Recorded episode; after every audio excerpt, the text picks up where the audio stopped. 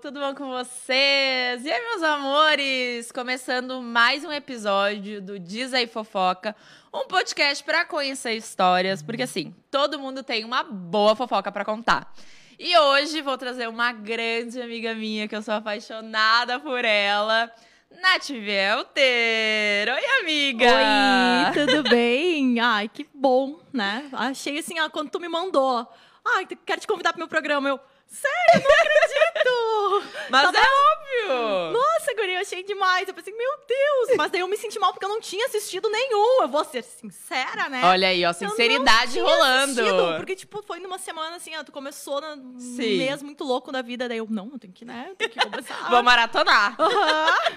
Mas, ai, muito obrigada pelo convite. Ai, amiga, adorei. eu fico muito feliz. Tô eu tenho amando, amando a experiência. Ai. Tá tudo muito lindo. Ai, obrigada, muito amiga. Obrigada. obrigada. E, gente, ó, já não esqueçam de se inscrever aqui no canal, de seguir a gente nas redes sociais. É arroba pode dizer fofoca, arroba fofoca de mãe. Nath, teus arrobas pra galera seguir. Arroba a surtada na maternidade e arroba eu sou a Nath Welter. Porque assim, ela tem dois perfis, gente. A gente já vai entender um pouquinho mais sobre Exatamente. isso. lado A e lado B. Exatamente. Mas, amiga, olha só. Tu é escritora, roteirista, mãe da Rô, mãe solo, maravilhosa, empoderada, bruxona também. Isso é o que a gente sabe. Mas agora eu quero que tu conte quem é a Nath Welter. Nossa. Pergunta profunda, a gente já começa Pro... aqui, ó. Começa assim, negócio ó, tipo, bem negócio profundo já. já. Quem eu sou? Eu sou uma pessoa, olha, vou te falar assim, uma pessoa que está buscando diariamente evoluir. Eu acho que é a minha principal... Aquele 1% a mais. Sabe, é, tô sempre assim, ó, todos os dias eu quero ser alguém melhor para os outros, para mim, para quem convive comigo, para os meus bichinhos, para o universo, sabe? Eu penso num todo. Então, é, eu sou essa pessoa. A pessoa que está sempre buscando evoluir, crescer e fazer algo de bom para o outro, sabe? Eu acho que isso é muito o que eu sou. Ai, maravilhosa! Ai, eu amo! Mas, amiga, eu também sinto que eu tô muito nessa pegada, assim, tipo. Ai, beleza, o dia anterior não foi tão bom assim, tá, mas amanhã eu vou tentar fazer um pouco melhor, sabe? Ah, outro dia eu procrastinei. Ah, mas amanhã eu vou tentar ser um pouco mais produtiva, Sim, sabe? sem cobrança. É, eu acho assim, exatamente. que a principal coisa, sabe, que eu aprendi, eu tenho 36 anos, né? E Carinha de 25, né, galera? Eu aprendi, assim, ó, no, no último ano, nos últimos dois anos, né? Eu acho que eu aprendi essa coisa do, do, não me cobrar, sabe? Do não ficar naquela coisa, ai, mas eu não fiz, ai, mas eu não sou, ah, mas eu não isso, mas eu não tenho. Cara, tu tem todos os dias ali uma chance nova. Então eu, eu até vinha no carro pensando que se o dia, no caso, se eu morresse agora, olha, olha o pensamento da pessoa no carro, né? Mas, tipo amiga, assim, se eu morresse isso vai acontecer agora, com todo mundo, né? Tipo, sabe, todo mundo vai. Uh, o meu, as, a minha última, o meu último dia, né? Minhas últimas 24 horas, elas valeram a pena. Eu fiz, porque eu acho e que... E valeram a pena as tuas últimas Sim, 24 horas? eu sempre, é, é, o que eu tenho em mente. O meu dia anterior, ele tem que sempre ser, eu tenho que ter feito algo, sabe? Não importa o, se o algo é, porque as pessoas elas tendem a pensar em coisas grandiosas, mas a vida ela não é feita de coisas grandiosas. Exatamente. E quando tu te apega a coisas grandiosas, eu acho que tu perde muito, sabe? Tu perde muito da vida uh, quando tu te apega à, à colheita. Sim, Quando, exatamente. na verdade, o, que, o teu plantio, aquele, aquele teu trabalho diário... Que é isso que tem que valer a pena, é, né? E eu penso muito nisso, que o meu trabalho diário, como mãe, né? Porque eu sou mãe da Rô, mas eu também sou mãe de coração das minhas De muitas sobrinhas. crianças.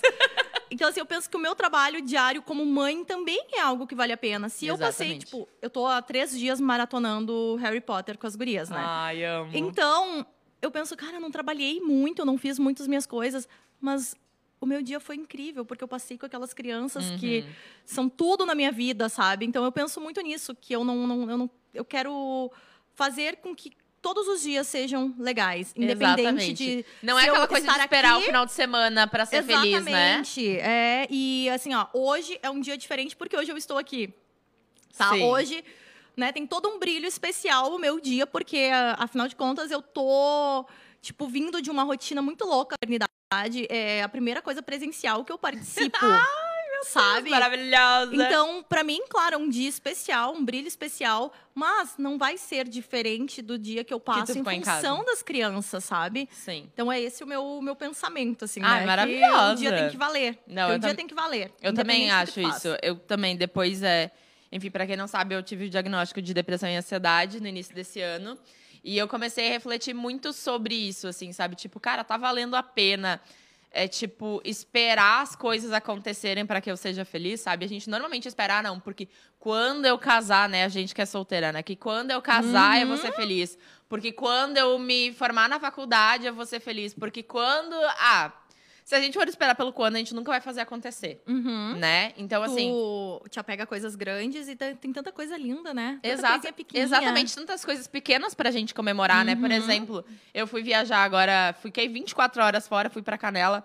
E, gente, meu trabalho permite com que eu vá, né, trabalhar geograficamente em outros locais. E foi muito bom, sabe? Tipo, esse é um grande prazer pra mim, poder, tipo, do nada, no meio da semana, mudar completamente a minha rotina, sabe? Mudar completamente meu dia. E isso me dá muito prazer. Tipo, eu não esperar, ai, não, eu só posso viajar no final de semana grandes merda. Eu posso, eu posso viajar durante a semana, sabe? Meu trabalho permite que eu faça isso, que eu trabalhe de qualquer lugar. Se hoje eu quisesse ir pra Europa, mas não temos, né, o, o negócio aquele, o, é, enfim, cê- nem você entender, dinheiro. Não temos, mas se eu quisesse hoje trabalhar da Europa, eu poderia, porque meu trabalho permite que eu faça isso, né? Eu trabalho só online. Mas aí agora a gente tem um presencial aqui que é pra gente se conectar de novo, né? Mas eu, eu tenho muito isso e eu tenho visto muito das pessoas, tipo assim, ai, esperar ansiosamente pelo final de semana pra poder aproveitar, pra poder fazer as coisas, sabe? Ou, por exemplo, eu vejo muita gente assim, ai, não, eu não posso sair de casa hoje, tipo, chega o final de semana. Ai, eu não posso sair de casa hoje porque eu tenho que arrumar a casa. Tá um dia lindo do caralho e tu vai ficar em casa arrumando a casa. Sim, eu muitas vezes faço coisas, isso, mas né? aí eu, paro e penso. penso assim, putz, o que que eu tô fazendo? Sabe? Tipo Eu assim, era essa pessoa. caramba. Eu era a pessoa, minha mãe, isso é culpa da minha mãe. Mãe, eu te amo, mas isso era culpa da minha mãe. Minha mãe sempre foi muito neurótica. Uhum. E a minha irmã, ela sempre foi desprendida dessas coisas. A minha irmã, não, se ela tivesse que escolher entre arrumar a casa e fazer uma, arrumar o cabelo, ela ia arrumar o cabelo Maravilhosa, depois, isso depois aí. ela arrumava a casa. E a casa não. sempre vai estar lá. Eu não. Ai, eu era neurótica de ficar aqui, tipo, né? Aí até que agora, né, com a convivência com a minha irmã, eu já convivia muito, mas agora nós moramos juntas, Sim. então eu aprendi que, tipo, o, o resto tu faz depois, sabe? Tu vem em primeiro lugar, as pessoas que tu ama, elas estão em primeiro lugar. Ah, tem coisas adiáveis, né? Tem Exatamente. coisas que tu pode simplesmente... A louça na pia sempre vai existir. Sim, a louça vai te esperar ali, mas o dia de sol não. Exatamente. Sabe? É uma coisa muito, muito óbvia, né? E nós temos uma Exatamente. tendência ridícula a não enxergar o óbvio. Exatamente. É por isso que a gente tem que ficar falando e falando e falando pra né, Aham, gente. E- mas é pra gente também, né? Às vezes a gente entra num modo de trabalho e a gente arranja a desculpa de ai, eu tô sem tempo, ai, eu sabe, tipo, pra não dar ah, atenção às coisas que a gente realmente gostaria de dar atenção, sabe? Uhum. Que é, por exemplo, eu eu adoro ficar em casa sozinha assistindo série e bebendo um vinho. Meu Deus, isso me dá um prazer imenso. E semana passada eu tinha me dado conta que fazia, sei lá, mais de uma semana que eu não fazia isso. E aí, sábado, o Luca foi dormir na minha irmã. E aí eu falei, cara, eu vou. Eu não me organizei pra isso, sabe? Uhum. Mas é tipo, todos os dias tu. É o que a gente falou, de ter alguma coisa que realmente faça aquele dia valer a pena, sabe? Aquelas Uhum. 24 horas terem valido a pena. Sim, eu acho que é, é bem, bem por esse caminho, sabe? E realmente, sabe que a gente tem que ficar o tempo Se inteiro policiando. lembrando, se, se policiando o tempo todo. E aí eu fiz no, no, no meu banheiro, Uhum. eu escrevi todo dia, assim, tipo, se eu tô com alguma neura na cabeça, alguma coisa, eu vou lá e escrevo no, no espelho. E aí o meu espelho não dá Ai, eu mais pra adorei enxergar. essa ideia. Não tem mais como tu, sabe? Só ficou um espacinho assim, ó, no meio. Mas o espelho grande, e aí tá ali. Todos os dias eu tô lá escovando os dentes, aí eu olho, tipo... toda Tá, mas tu escreve coisas positivas? Positivas, Ah, né? tá, no caso, o oposto sim. do que eu tô fazendo, Exato. né? Ai, Às vezes eu tô com aquela ideia. ansiedade, assim, por alguma coisa. Eu, cara, eu vou lá e escrevo. Não desanima. Eu vou lá e escrevo. Tu é capaz. Tem muita coisa. Eu vou postar Ai, uma amiga, foto. eu adorei, Vou adorei postar essa uma ideia. foto. Posta. E é uma coisa boba, tá? É uma coisa Não é muito boba, bo- amiga. É Vem boba. muito da- das afirmações, né? Eu e faço aí muito tu, isso. tu tá com aquilo ali, sabe? Eu, eu lembro, bah, aquele dia, toda vez que eu tô lá, eu penso assim, naquele dia eu tava assim, ó, por tal coisa. E eu escrevi isso aqui. E aí eu percebi que aquilo passou, sabe? Que eu consegui superar aquilo. Então, eu, eu me policio muito, né? Eu tô numa fase, assim, tipo, num mergulho de autoconhecimento gigantesco e espiritual também. Então, tudo isso faz parte do meu, do meu novo eu, sabe? Que eu tô Sim. construindo. Uhum. E essa coisa que tu falou de pegar e ah, apreciar a própria companhia. Como as pessoas têm dificuldade disso, sabe? Muito. E eu, por muito tempo, eu fui essa pessoa. E tanto é que eu tô numa fase completamente assim, sem vontade de sair com. Uhum. Sair, sabe? Tipo, antes eu tinha uma ansiedade pra encontrar o príncipe encantado. Sabe? Ai, meu Deus, eu queria casar. Eu achava que a minha vida só ia andar. Aham. Só ia funcionar se eu tivesse casada, sabe? Tipo, eu, eu convivo com a minha irmã, que é casada, bem casada. Era assim, eu também quero isso pra mim, porque é legal. Uhum. Só que daí eu percebi que também a vida sem isso Também acontece. também é legal, sabe? Eu aprendi tanto. Nossa, esse, esse último ano, assim, ó. É, Nossa, eu também, amiga. É um Eu- negócio, assim, ó. Foi um negócio muito profundo, muito a fundo, sabe? Mas, na verdade, enfim, a Nath também gosta dessas coisas de energias e universos. Bruxona também, né? Eu tô com as minhas pedrinhas aqui no bolso, ó. Tô com uma... Eu esqueci o nome dessa. Ah, não, ó. Um quartzo Um rosa. quartzo rosa, né? Taurina não tem que ter essa quartzo rosa. Mas aqui a louca das pedras tá andando aqui, ó. Isso eu aprendi com a Nath Severo, que veio aqui com o Teteu. E eu tô sempre andando aqui com umas pedrinhas. sempre. Hoje fui na intuição de pegar quais que eu queria botar, né?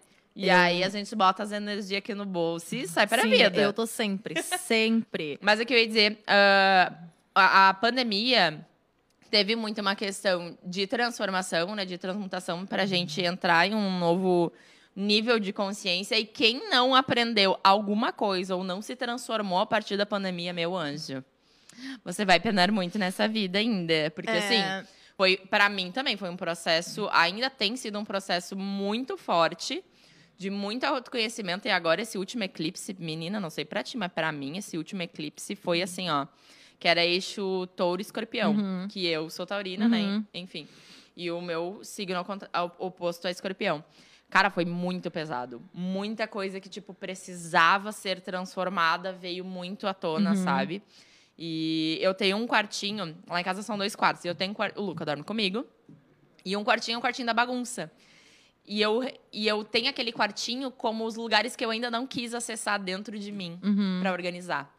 E esse final de semana eu comecei a fazer isso. e eu já sinto Oh, um negócio assim, sabe? Tipo, boa. de liberação, assim, Uhum. sabe? Tipo. Ah, e é e mesmo, é né? exatamente isso. E é isso, tu tá liber... tu tá, tipo, tanto ali fisicamente no quartinho, quanto em ti, tu tá liberando espaço pro novo, né? Exatamente. E a gente tem muita dificuldade de liberar espaço pro novo, né? Volta e meia eu faço umas faxinas no meu quarto, assim. Ah, um dia eu desapeguei de coisas absurdas, assim. E minha mãe disse, Que tu nem "Mas imagina. tu vai colocar isso fora? E eu disse, vou. Por quê? Eu digo, porque não me traz boas lembranças. Pode ser a coisa mais linda do mundo.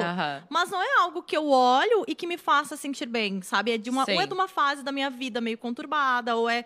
E eu, tipo, cara, eu não sou mais aquela pessoa, e eu não tenho Exatamente. que carregar isso comigo, sabe? É pesado demais. E Exatamente. o, o bom e o, né, o ruim é que as pessoas ainda não perceberam isso, mas o bom é que tu não precisa carregar, sabe? Tu pode deixar pra trás. Exatamente. Isso é a coisa que eu mais ah, coloco assim em mim. Eu digo, não, eu não preciso, sabe? Eu não sou obrigada. Não, e, e esse quartinho eu falei, não, do sábado eu vou organizar todo esse quartinho.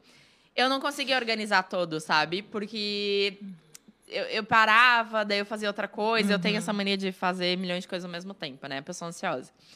Mas eu, eu já vi que coisas mudaram dentro de mim, assim, sabe? Tipo, ainda tem coisa pra mexer, então o quartinho ainda tá um pouco bagunçado. Ainda tem coisa pra organizar, sabe? E é isso. Na terapia a gente sabe que é isso. A gente vai abrindo gavetas, né? As, dos problemas que a gente enxerga, né? no quando a gente vai pra terapia, tem um problemão ali Uhum. que a gente quer resolver. E à medida que aquele problema se resolve, desce pro próximo. E aí tu vai descendo, né? E tu vai descobrindo até problemas que tu nem sabia que tu tinha. Exatamente. Tu pensa, gente, mas por que, que eu mexi nessa gaveta aqui? Não tava nem me incomodando? Nem lembrava. Ué, como assim? Surgiu do nada. Esses tempos aconteceu isso comigo, Exatamente. guria. Do nada, assim, ó. Tava, a gente tava com visita em casa e eu sentada no sofá. Ah, e eu naquela vibe, assim, tipo, ah, eu não quero falar mal de ninguém, eu não quero, né? Tipo, eu realmente, eu tô num mergulho, assim, ó, super Sim. profundo de, de mudar, sabe? Porque eu quero ser uma pessoa melhor pra mim, pro outro. E, inclusive, essa semana eu pensei muito sobre isso, porque eu, tipo, não tava sendo uma pessoa legal, eu não tava fazendo. Só que daí, nesse dia lá, tava todo mundo lá em casa conversando, conversando, começaram a falar de algo, assim, que me despertou uma coisa, sabe? Eu ouvi falando para as pessoas, era como se estivesse contando uma coisa comum, Uhum. sabe? Uma coisa corriqueira, porque para elas realmente era, um era uma coisa corriqueira. E aí eu fui pro quarto, comecei a chorar, chorar, chorar, chorar, e eu digo, caramba, eu não sabia que eu tinha essa ferida. Eu não Exatamente. sabia. Eu não sabia que isso me incomodava, eu não sabia que isso me doía. E aí eu fiquei conversando com várias pessoas, né? Comecei a mandar áudio, assim, tipo, a Daiane, Duda, Thiago, tipo, fiquei ali naquela coisa louca, tipo, meu Deus, gente, tô. Só que eu não fiquei triste, sabe? Eu fiquei Uhum. feliz, porque naquele momento eu reconheci que aquilo me machucava. Exatamente. E aí eu consegui me libertar daquilo, sabe? Então, as pessoas, elas po- a gente pode fazer isso, sabe? As Não. pessoas precisam procurar. Eu acho que quanto mais tu procura o que que te dói, o que que te, né? Eu acho que mais livre tu te torna e mais abre espaço para coisas novas, para as coisas lindas da vida, né? Tanta coisa Exatamente. boa para viver. Exatamente. Ontem mesmo eu postei ah, umas fotos que eu fiz segunda-feira em Canela. E eu quis refazer essas fotos porque quando eu fiz as minhas últimas fotos de ensaio lá em Canela, eu tava no auge da minha depressão, assim, lá em abril. E eu não consigo olhar aquelas fotos. Nem Não a do lançamento uma- do meu livro, sabe? Eu olho para aquelas fotos e eu vejo uma pessoa tão sem brilho no olhar, tão sem vontade de viver, sabe? E, óbvio, eu ainda tenho os meus momentos depressivos, ainda tenho meus momentos de ansiedade, mas eu me sinto diferente, sabe? Eu, sei lá, eu me sinto Não, mais mudou. aberta pra vida, assim, sabe? Uhum. Então é muito bom poder olhar assim e ver, tipo, quando a gente tá, tipo, no início do processo, a gente fica, tipo assim, meu Deus do céu, isso não vai terminar nunca.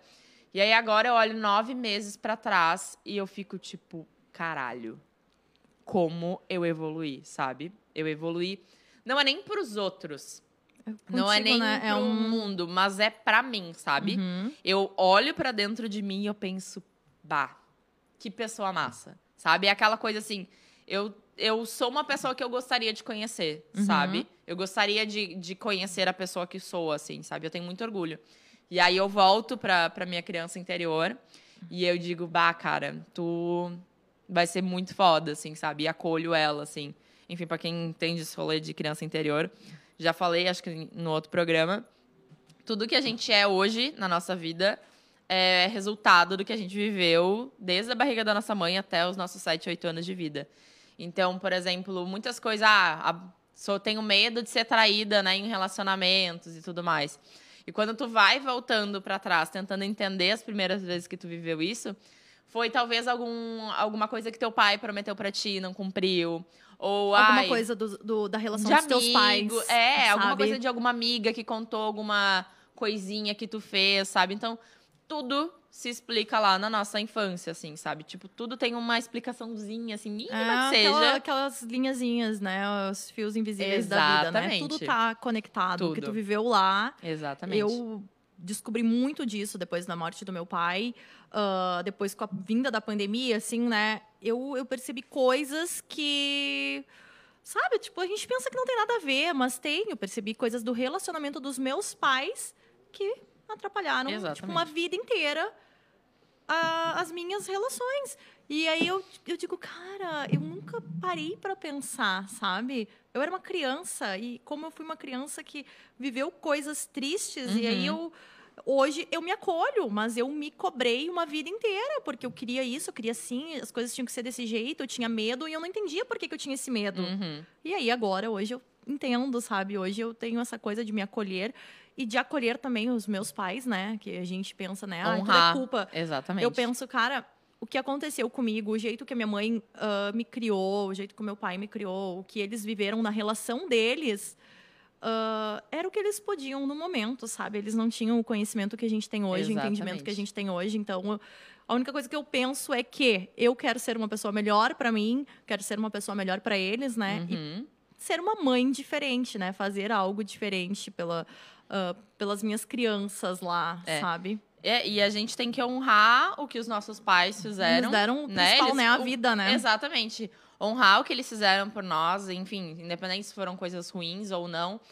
A gente tem que honrar os nossos pais e dizer assim: olha só, honro tudo que tu me ensinou, honro a vida que vocês me deram, Mas agora eu vou seguir o meu caminho, agora eu vou seguir Agora, em frente, é. sabe? Agora é Uhum. comigo, sabe? E criar o seu próprio. A gente não pode ficar pra sempre culpando os nossos pais pelos é, nossos é uma traumas. coisa infantil, sabe? Exatamente. É agir de maneira infantil. Tu passar a tua vida inteira culpando os teus pais por tudo que deu errado na tua vida. Sendo que a responsabilidade de fazer a tua vida andar é tua. Exatamente. E eu fui a pessoa que culpou por muito tempo. Aí até que eu percebi que não, que é eu, é que é o meu esforço, é o meu querer mudar, é o meu querer ser melhor, ser feliz, né? E a gente, claro, demora pra entender. Não, Não, demora, demora. É? É. E não é um processo bonito. É feio pra caramba. A gente vê coisas tipo assim, caramba, eu sou desse jeito. Que coisa horrível, sabe? Eu tenho esses Uhum. pensamentos. Eu também, várias vezes eu me pego é, pensando, tendo pensamentos machistas, por exemplo. Isso é uma coisa que tá enraizado na gente, sabe? é uma tá, coisa né? histórica dentro da gente. Então é muito difícil, assim, tu quebrar esses padrões e te dar conta, tipo, cara. Peraí. É, a mudança ela precisa do caos, né? Toda Exatamente. mudança precisa, precisa bagunçar. Eu vejo pela minha vida que se não fosse a pandemia, gente, eu ia estar trabalhando com a minha mãe ainda, Sim. as duas se matando, tá? aquela coisa, aquela dependência, né? Porque eu precisava dela para cuidar da roupa, eu poder Uhum. trabalhar, aquela função, eu ia estar naquela correria sem ter tempo para escrever, sem ter tempo de correr atrás do que realmente Faz sentido pra faz ti. sentido pra mim. E aí, a pandemia, eu precisei, tipo, perder dinheiro, precisei perder tudo, eu precisei, sabe? No primeiro momento eu pensei, caramba, fudeu, o que, que aconteceu com a minha vida? Eu nunca Uhum. mais vou ah, ser feliz, eu nunca mais vou ter as minhas coisas, eu nunca mais vou. E, tipo, percebi que não, foi a melhor coisa que poderia ter me acontecido, Sim. gente. Sério, infelizmente, assim, a pandemia, ela trouxe muita Clareza. tristeza, mas ela me trouxe a possibilidade de hoje poder sentar aqui e falar, tipo, ah, eu escrevi um roteiro, Uhum. sabe? Ela me trouxe a possibilidade de falar assim, ah, eu tô realizada, não, tipo, é aquela coisa, é um investimento, né? Porque eu ainda não tô ganhando nada com isso. Exatamente. Mas eu tô estudando roteiro e eu tô escrevendo os meus roteiros. Então, tipo, isso é incrível. Sim. E se não tivesse enrolado todo o caos da pandemia, certamente eu não teria feito nada. é. Mas, amiga, eu quero agora, tu comentou da tua mãe, tá morando com a tua irmã também, né?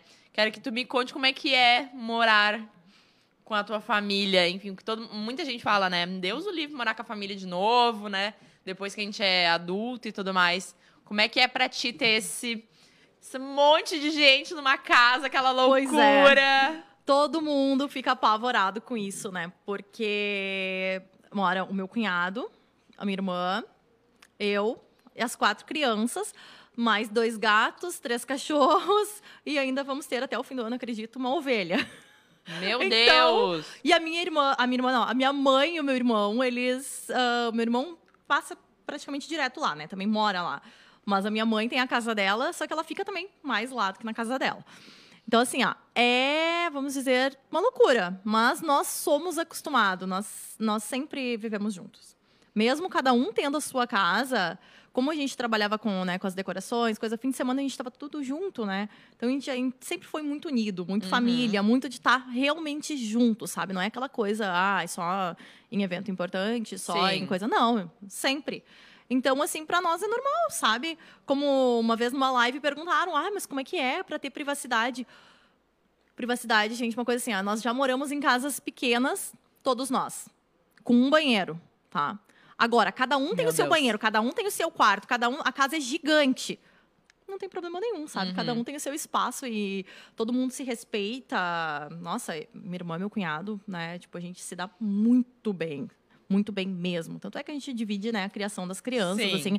Não tem, sabe? É. ah, Mãe de todo mundo é mãe de todo mundo. é, todo mundo. A minha, minha filha chama minha irmã de mãe, as filhas dela me chamam de mãe, sabe? Então é uma coisa assim, minha filha chama o meu cunhado de pai. Então é um negócio que não tem, sabe? Não tem. Pra nós é normal. Pra nós aquilo ali é o normal, sabe? É muito louco. Só que é uma loucura, né? Realmente, é uma loucura. É casa cheia o tempo inteiro. É função, é gritaria, é correria de criança. Só que é bom. Nossa, eu, eu adoro. Quando eu, no começo da pandemia, eu tava morando sozinha, né? Só eu e a Rô. E eu pensei que eu ia ficar louca, tipo, porque imagina tu ficar de noite é, amiga, só falando eu sei, com uma criança. eu sei bem. É, só falando com uma criança, gente. Foram, na verdade, eu fiquei sozinha mesmo com ela 45 dias. foi, tipo, punk, porque eu pensei, gente, eu não sei mais nem falar. Falar eu com sabia, adultos. Eu não sabia. Eu, digo, eu esqueci as palavras. Inglês, né? Meu inglês foi lá no. Sabe? Não tinha mais. Sim. Mas aí, depois, tudo voltou ao normal. Amiga, eu quero. Eu vou falar bem breve, porque é um assunto delicado para nós duas, sobre o teu pai. É... A Nath, quando teu pai faleceu, eu lembro que eu te mandei uma mensagem que eu não ia conseguir te acolher, porque era uma ferida que doía em mim. Até hoje eu não consegui te mandar essa mensagem, né, de te acolher quanto a isso. E eu sei que tu era muito apegada com ele, a tua família, enfim, era muito de celebrar isso tudo. Queria só que tu falasse um pouquinho, assim, sobre teu pai. Então, bom, meu pai, ele. Vou contar um pouco da história, assim, a morte dele foi uma coisa muito bonita, sabe? A doença e a morte dele foi algo, né, para nós transformador. Eu sempre digo que tu morre junto, quando tu vive uma morte, tu morre junto, porque tu tu vai ter que refazer uma vida, sabe? Tu, tu refaz a, a tua vida depois, né, que tu perde alguém que tu ama. E o meu pai ele descobriu que estava doente em outubro e a minha família, já desde o primeiro momento, a gente já sabia que não ia ter muito tempo, né? Ah, então, o que, que a gente fez? A gente se juntou mais do que a gente já era, sabe? Uhum, Junto, assim. sim. é- foi uma coisa muito louca, assim. E nós vivemos todos os dias como se ele fosse o último, sabe? Foi assim. O que a gente fazia, já fazia, a gente começou a fazer mais. Sim. E aí, em janeiro, né, o meu Só pai... pra contextualizar, o teu pai teve um. Ele tinha câncer. Câncer, é, né? Isso. Câncer de pulmão e ele tava com metástase no cérebro. Então, Isso. tipo, eram mais de 40 focos no cérebro. Então, não tinha o que fazer, sabe? E teu pai tinha quantos anos quando vocês 58. descobriram? 58 anos. E era um cara festeiro, faceiro, bem, sabe? Bem malucão. Meu pai sempre falou de sexo abertamente, assim, tipo, sempre debochava, sabe? Fazia as melhores piadas sexuais da vida. Então, assim, ó, quando meu pai descobriu que tava, né, doente, tipo, ah, ele ficava debochando, vou moler, eu vou moler. Ele ficava fazendo assim pra nós, né?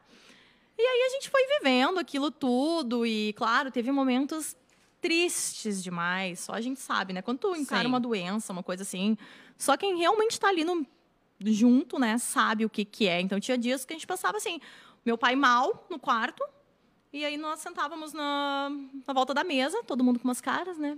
É, vai ser hoje. Ai, ai, a gente ficava, ah, o que a gente vai fazer? Bom, tem que ligar pro, pro Nego Beiço, que era um amigo do meu pai, É. né? Que é dono da funerária. E aí dizia assim, bom, vamos ter que ligar, né? Não sei o quê, vamos fazer bababá. Daqui a pouco aparecia o meu pai. Aí ele olhava pra nós e assim, uhum, acharam que eu ia morrer, então com cu que não entra uma agulha. E ele falava isso, e a gente, meu Deus do céu, esse homem é louco, não sei o quê. E aí tá Rindo na cara do perigo. Rindo! Aí, guria, chegou janeiro, né? Aí meu pai piorou, assim. Nós ficamos meio que numa quarentena com Uhum. ele, né? Só dentro do apartamento, tudo. E ali foram, assim, os dias mais loucos das nossas vidas. Então, assim, foi ressignificar tudo, né? Uhum. Meu pai, eu tinha uma relação muito boa com meu pai, mas eu tinha alguns problemas, assim. Tipo, meu pai, ele nunca, pelo menos nunca demonstrou, assim, né, algum orgulho ah, pelas coisas que eu fazia, né, pelo meu trabalho. Então, eu tinha aquela, aquela coisinha, assim, aquela Uhum, dorzinha no coração, sim. sabe? De pensar Uhum. assim, poxa, todo mundo enxerga quem eu sou, mas meu pai não me enxerga. Uhum. Eu tinha muito essa mágoa. Nossa, era algo assim que eu tinha lá no fundo. E a doença do meu pai, eu percebi que o meu pai descobriu quem eu era, sabe? Naquilo ali, o meu pai descobriu, ele viu. Bom, essa é a minha filha. E eu tenho muito orgulho da minha filha. Tanto é que eu fui, né? Eu digo, eu fui a pessoa escolhida, né? Pra estar no último momento com ele, assim. Eu, eu vivi aquilo e a morte lá em casa, a gente tem um jeito diferente, né, gente, de ver a morte. E eu agradeço muito por isso. Então, meu pai, meu pai não morreu, né? Meu pai foi apenas para um outro lugar. Então, tá de boas. A gente tem criança em casa, a gente queria passar isso para as crianças também. E o meu pai segue muito vivo. Vocês não têm Uhum. noção, sério, é uma coisa muito louca. É. Porque lá em casa ninguém sofre pela morte do meu pai. Tipo, a gente Uhum. sente saudade, mas ninguém sofre, porque a gente sabe que meu pai tá vivo, né? Sim. Em algum lugar ele segue vivo. então, é, foi uma coisa assim de ressignificar, sabe? Ressignificar a morte, ressignificar o amor, ressignificar a família. Uh, e perceber também, eu percebi muito que, né, às vezes a gente tem uma coisa guardada ali e a pessoa sente por, né, por nós Sim. aquilo. Só que tu fica esperando aquela validação, né? E foi o que eu vivi com meu pai. E quando meu pai morreu, no outro dia ele apareceu e me disse: Não te preocupa. Eu tava muito preocupada. Tava muito preocupada, assim, tipo, ah, minha irmã, minha irmã não, meu, meu irmão, minha mãe, o que, que eu vou fazer? Eu tenho que cuidar deles, eu tenho que Uhum, cuidar, eu sim. tenho que cuidar. E aí todo mundo tava seguindo sua vida e a Natália tava lá. Eu tenho que cuidar deles, eu tenho que cuidar deles. Só que um dia antes, né, um dia depois que meu pai morreu, ele veio e me falou. Ele veio mesmo, gente. É sério. Meu pai apareceu. Tipo, a voz dele, pelo menos, apareceu. Eu tava deitada e do nada eu senti um negócio no me corpo arrepiei, assim, ó. me arrepiei toda. Eu senti todo um negócio no corpo, tá? senti uma energia muito louca no corpo. E o meu pai disse: Não te preocupa, eu vou cuidar de tudo. Nossa, eu Tipo, tô eu toda pensei, arrepiada. Eu vou cuidar de tudo. O que, que ele vai fazer, né? Eu, na hora eu fiquei com muito medo. Eu mandei- Eu disse bem assim, ó, vai tomar no cu. Eu não quero nunca mais. Sério, eu fiquei sem sonhar com meu pai por muito tempo. Eu tenho isso. Porque eu disse pra ele, tu nunca mais aparece assim pra mim. Eu não quero saber, eu não quero ouvir a tua voz. Eu disse bem assim. Uhum. E uns dias antes eu tinha dado um susto nele, né? Ah, Então, e ele me disse, a gente tinha mania de assustar, né? aham. E aí ele me disse, tu vai ver, quando tu menos esperar, eu vou te dar um susto. Pois, ele me deu o susto. e aí veio a pandemia, veio tudo, né? E eu percebi que realmente meu pai, ele cuidou de tudo. A minha vida se encaminhou, Sim, sabe? Não tá 100%, tá longe de estar 100%, mas ela se encaminhou. sim. Eu sinto que eu tô no caminho certo e eu penso, né? Todos os dias eu penso, tipo, cara, tu cuidou de tudo. É. Não, esse negócio de não sonhar, eu também, depois que meu pai faleceu, vai fazer seis anos agora, daqui, algumas, daqui uns dias. E aí eu sempre falei assim pra ele: não aparece nos meus sonhos. Eu não quero isso, sabe? E ele aparece no sonho de pessoas conhecidas. Aham. Várias vezes, amigas, assim, pessoas que eu não falo mais há tempo, me mandam mensagem dizendo: ai, teu pai apareceu pra mim dizendo que tá bem. Ai, coisa boa. Sabe? Tipo assim, porque realmente eu pedi pra ele não aparecer nos meus sonhos, sabe? Às vezes eu, eu sinto é, o cheiro dele. Uhum. E aí eu digo assim, tá, beleza, eu entendi que tu tá aqui, Mas, mas, mas enfim, fica eu meio... entendi. Eu entendi. Ficamos assim, tá? Ficamos assim. É aquela coisa, a gente acredita, mas a gente fica naquele É que eu não negocinho. gosto. Eu tive muitas experiências assim, eu não gosto. Realmente, eu ainda não sei lidar com pessoas aparecendo do É. nada assim pra mim, sabe? Não, não sei. Então eu digo, Não tô tão evoluída pra isso. pode achar maneiras de falar comigo. E, tipo, meu pai acha muitas maneiras, mas assim, aparecer pra mim. Só que ele já apareceu no meu sonho duas vezes pra dar recados importantes, né? Uhum. Tipo, a Maria ia machucar o dedo. Ele apareceu duas vezes. Primeiro ele me disse assim, ó, não te preocupa, não vai. Primeiro ele disse assim: pega o carro. Ah, é, tava no carro com ele, ele disse assim, ó, é só pegar o carro e ir pro hospital. Ele falou isso, eu, tipo, tá, o que, que vai acontecer? Pega o carro e vai pro hospital, né? Tá. Aí depois, num outro sonho, ele falou: "Ah, não te preocupa, só vão gastar bastante com farmácia, mas não vai ser nada. Bem assim. E aí, tá, né? Um dia, eu disse, Maravilhoso! um dia eu disse pra minha irmã assim, eu digo, cara, o pai tá querendo me dizer alguma coisa. Sabe no filme Sinais? Que quando a mulher morre. Não, eu não olho. É, quando a mulher morre, ela fala pro marido dela, lá, pro pastor, o Mel Gibson, Ah. ela fala: ah, bate, olha, não sei o que, enxerga, olha além e rebate. Uhum.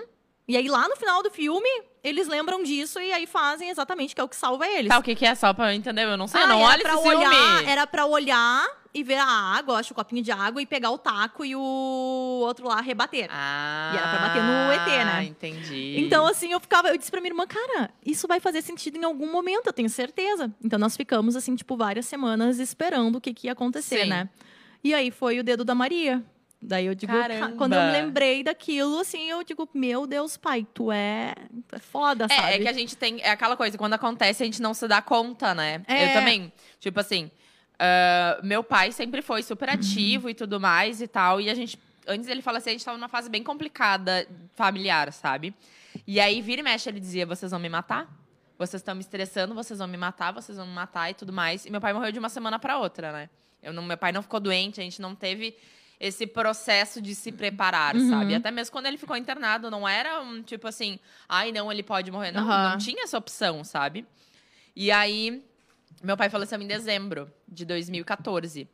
Em setembro de 2014, o pai do Luca reapareceu. Pra quem não sabe, o pai do Luca, enfim, não, não, foi, não foi presente na vida dele é, por dois anos e ele reapareceu em setembro.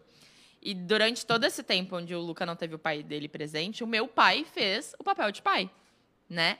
E aí foi muito doido, porque quando eu me dei conta Que, que o meu pai ficou em vida sendo o pai do meu filho, até o. até o último minuto, sabe? Aham. Isso é muito doido E aí, do assim. nada, o E outro do- surge, porque Exatamente. Porque lá o, o, o plano espiritual lá já tinha todo um Exatamente. planejamento, né? Não, Tipo, a nossa casa, ter conseguido é, bolsa pro Luca estudar numa creche, sabe? Tipo, várias coisas assim que Várias pensa- coisas que já estavam preparando, né? Exatamente, Te preparando pensa pra assim, isso. Caramba, velho, faz tudo Aham. sentido agora, não que tipo alivia alguma coisa ou que, Não, enfim. mas são... Mas enfim, é a realidade, as coisas realmente se encaixaram de uma certa forma para que meu pai pudesse partir de uma forma mais tranquila, sabe? Nossa, que lindo isso. É muito doido pensar Muito assim. louco isso. É muito doido. É, se tu para pra pensar nessas coisas assim, né? É que agora, eu não sei se é porque eu tô muito ligada nisso, então eu presto atenção em tudo, sabe? Sim. Claro, nem tudo é sinais, são sinais, nem tudo quer dizer alguma coisa. É. Mas tu- se tu tá atenta, tu consegue Sim, entender, sabe? Estar presente. É, se tu está presente, se tu tá aqui, ó, vivendo o momento,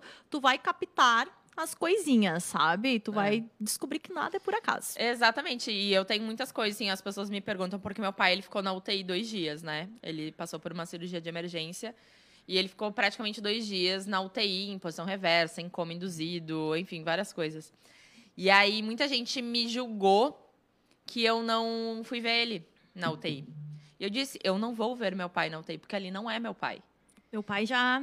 Não, eu não Sabe, tinha ainda, eu ainda não tinha tava- tido a noção de que Que ele tava. de que ele partindo. poderia não. É, que ele Uhum. tava partindo. Mas eu pensei, eu vou ver meu pai fora dali. Uhum. Ou vai ser morto, ou vai ser vivo. Eu não queria ver ele naquela, eu não queria ter aquela imagem. Eu tenho a imagem dele na UTI, que quando a gente recebeu a notícia, a gente foi até o hospital. É, A voz embarga um pouco. Eu, eu tenho a imagem dele lá, mas daí ele já não tava entubado, ele já não tava mais nada, sabe? Ele só estava morto, sabe? Eu tenho, pra quem me conhece, sabe que a minha memória é muito ruim. Depois do Covid ficou pior ainda. Eu faço tratamento pra memória. Eu juro pra ti, amiga, todo mundo ri. Mas eu juro, eu tomo remédio pra memória. Porque eu tive problemas neurológicos de sequela de Ai, Covid. Que loucura. Juro pra ti. Então, eu tenho poucas memórias. E as memórias que eu tenho do meu pai desses últimos dias são bem vivas, assim, Uhum. sabe? Às vezes eu me dou conta, tipo, eu tô no carro com a minha mãe e a gente tá fazendo o caminho e aí do nada me vem um insight, assim, tipo um déjà vu de lembrar que eu fiz aquele caminho pra ir ver meu pai morto, Aham. sabe? Tipo, é muito doido, Ah, isso é assim, muito louco, sabe? né? É muito doido. Mas eu também, eu tive uma conexão muito incrível com meu pai, sabe? A gente trabalhou muito juntos. Ai. E eu sou muito grata de que em vida eu aproveitei muito. Ai, ele. exatamente. Eu acho que isso é a melhor Nossa, parte, eu aproveitei sabe? demais meu pai. Eu acho assim que quando uma pessoa parte ah, e tu não. E tu sente que ficou faltando alguma Aham. coisa, tu não consegue, sabe? Tu vai ficar com aquele, tipo, não é remorso, mas tu fica com aquele sentimento de que faltou, sabe? Mas quando tu viveu tudo que tu tinha pra viver, que tu aproveitou, que tu fez valer cada dia que tu tava com aquela pessoa. É uma sensação Nossa. absurda. Que E é eu dizia muito sente. que eu amava ele, que eu achava ele incrível, que ele era meu Exatamente. ídolo. Eu dizia muito isso. É igual com meu Muito. pai. A gente tinha muito isso, sabe? De, de, de se falar, de estar junto, de falar que ama. Meu pai era muito Aham. amoroso. E meu pai era. Realmente, assim, meu pai é amoroso demais. Meu Ele segue sendo, sabe? Sim. Segue, segue amoroso. Então, assim, ah, não ficou. Não ficou faltando nenhum pedaço. E o que tinha pra ajustar foi, foi, foi ajustado, sabe? É, muito louco É, o isso. que, o que resta é a saudade, né? Hoje. A saudade, ela é consigo- bandidinha, né? Eu consigo falar isso sem me emocionar, sem chorar. Óbvio, tem momentos em que dói. Dói. Pra mim dói muito ainda em alguns momentos, assim. Por exemplo, eu não consigo ir na chácara dos meus avós até hoje. Meu pai amava aquele lugar demais, assim. Eu não consigo ir lá, porque pra mim é muito pesado ainda, sabe? Uhum. Enfim, cada um tem a o seu processo de lidar com o luto, né? Sim. O meu processo desse ainda, eu ainda não me sinto preparada pra isso. Uhum. Não me sinto. E na casa dos pais do meu pai, meus avós, que eu tenho meus dois avós paternos ainda, e os maternos também. E na casa deles também é pesado pra Uhum. mim, sabe? É, e então, na minha mãe também era eu muito ainda pesado. Tenho uma certa dificuldade de visitar os meus avós, sabe? Porque pra mim eles me lembram muito meu pai, eles choram muito É, quando e é a um, gente. eles têm uma, um sentimento, né? A minha avó também tinha É. essa coisa, a- no caso, a mãe da minha mãe, né? Que mora do lado da casa dos meus pais. Então, assim, a casa dos meus pais eu não, não tenho vontade nenhuma. Eu fui uma vez, eu, tipo, meu pai morreu, aí eu fiquei lá uns dias. Aí depois ia, porque tinha que trabalhar aquele um mês, né? Porque meu pai morreu, ele exatamente morreu um mês antes de começar a pandemia. Nossa. Então, assim, foi aquele um mês eu fiquei indo lá. E aí, depois começou a pandemia, eu nunca mais fui. Fui uma vez e foi horrível. Foi horrível. Cada lugar que eu olhava tinha, um, sabe, tinha o meu pai. E não era aquela coisa, uma coisa que, ai, que me fazia bem. Deu até treta com a minha mãe, porque a minha mãe, ela reclamava que a gente não ia lá. Ela queria fazer o Natal, né? na- Natal do ano passado Ai, lá. Queria fazer. E eu disse não, bati pé. E eu disse, não, não. Vai ser na nossa casa, vai ser uma, uma coisa diferente. Vai ser, sabe, aquela vida que a gente tinha acabou. Acabou. Então, pra que que tu vai ficar te remoendo, sabe? Pra que que tu vai ficar indo lá e, e pensando em coisas tristes se tu pode ressignificar? Exatamente. Se tu pode pensar só nas coisas boas, pensar, né, tipo, em, eh, na minha família a gente tem muito disso, né? Tanto é, tu falou ali de- da imagem que tu ficou do teu pai, nós fizemos o velório com um caixão fechado e todo mundo, gente, era terrível, as pessoas reclamando. E no velório do meu pai nós não choramos, sabe? A, gente ficava consolando as pessoas. Ah, sim. A gente ficava lá consolando as pessoas, porque as pessoas, elas realmente elas não sabem lidar com a morte e elas esperam aquela coisa mórbida, né? Que estão Uhum. acostumadas, mas nós não. Mas guria foi que nem no velório da Marília, né? Que falaram, não sei se foi a Maiara ou a Maraísa, uma das duas, que ela tava rindo. Nossa, tava contando piada na madrugada do velório do meu pai. Porque meu pai ficou É. muitas horas sendo velado. Meu pai ficou, tipo, das duas da manhã, tipo, às seis da tarde sendo velado. Cara, chega uma hora que tu não aguenta mais. Não, cara, tu vai ficar Tu ali não- chorando. É, exato. Tu tá, né? Tu tá sofrendo, mas não quer dizer que aquilo ali tem que ser um momento, né? Exatamente. Do meu pai era assim, era dividido as pessoas que estavam chorando e nós consolando. E as pessoas contando histórias lindas do meu pai, porque nós ficamos sabendo de muita coisa bonita do meu pai depois da morte dele. E nós ali, né, falando dele, rindo e contando as histórias, sabe? Até porque quando tu ama alguém, a última coisa que tu quer é ver essa pessoa sofrendo. Exatamente. E o meu pai, Exatamente. nos três últimos dias, ele sofreu. Nos outros, ele deve ter so- sofrido, Sim, né? Claro, aham, mas, sim. né, assim, aqueles os dias que. Quando eu vi assim, eu fui, eu entrei no lavabo e aí eu me ajoelhei e eu disse: venham, venham buscar o meu pai, que ele não merece Me isso. toda. Sabe? A gente começou uma É. corrente de oração pedindo pra pra levarem o meu pai. E aí eu fui pro hospital com ele. Quando me chamaram pra dar a notícia, Uhum. eu disse assim, tava eu e a Daiane sentadas, né? E a médica disse assim, ai, ah, o seu Luiz Fernando faleceu. E eu disse, ai, que bom. Eu disse bem assim. E a médica me olhou. Eu ia dizer a cara da médica. Ela me olhou e eu disse assim, não, que bom, porque ele tava sofrendo, né? Sim. Eu não queria isso. E aí eu fui lá, me perguntaram se eu queria ver o meu pai, né?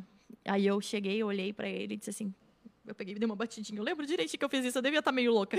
Eu dei uma batidinha no corpo dele e eu disse assim, muito obrigada. Foi maravilhoso viver contigo. E deu, sabe? Deu. Foi maravilhoso, realmente.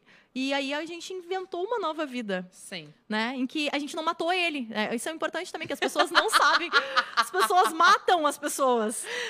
Tu esconde foto, tu não escuta as músicas que, tu, que a pessoa gostava, tu para de falar, Exatamente, sabe? Tu não, tu não exatamente. escuta mais os áudios do WhatsApp. Mas não, meu pai, ele seguiu vivo, ele segue vivo. Sim. A Maria nasceu, né, depois da morte dele. A Maria sabe quem ele é. Sim. A Maria, né? Então é Sim. uma coisa assim que, bom, gente, eu vou parar de falar de morte, porque se deixar eu falo o dia inteiro sobre isso.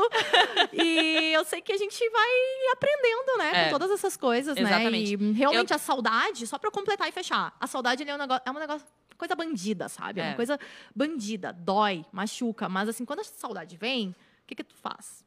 Eu, pelo menos, assim, ah, eu extravaso. Coloco as músicas que meu pai gostava, choro, sabe? Sim. E deu.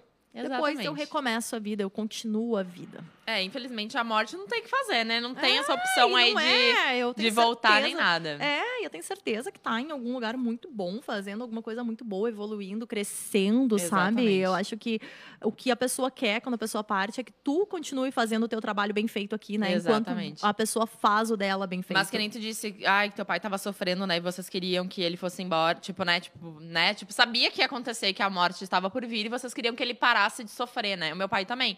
Eu tenho isso muito pra mim, assim, porque quando ele fez a segunda cirurgia, que foi de emergência, ele, ele aspirou um- o vômito e parou no pulmão. Uhum. E os rins dele depois começaram a parar. Então, se ele continuasse vivo, ele provavelmente ia ter que passar todos os dias é, fazendo hemodiálise e todas essas coisas. Os médicos vieram e disseram para nós.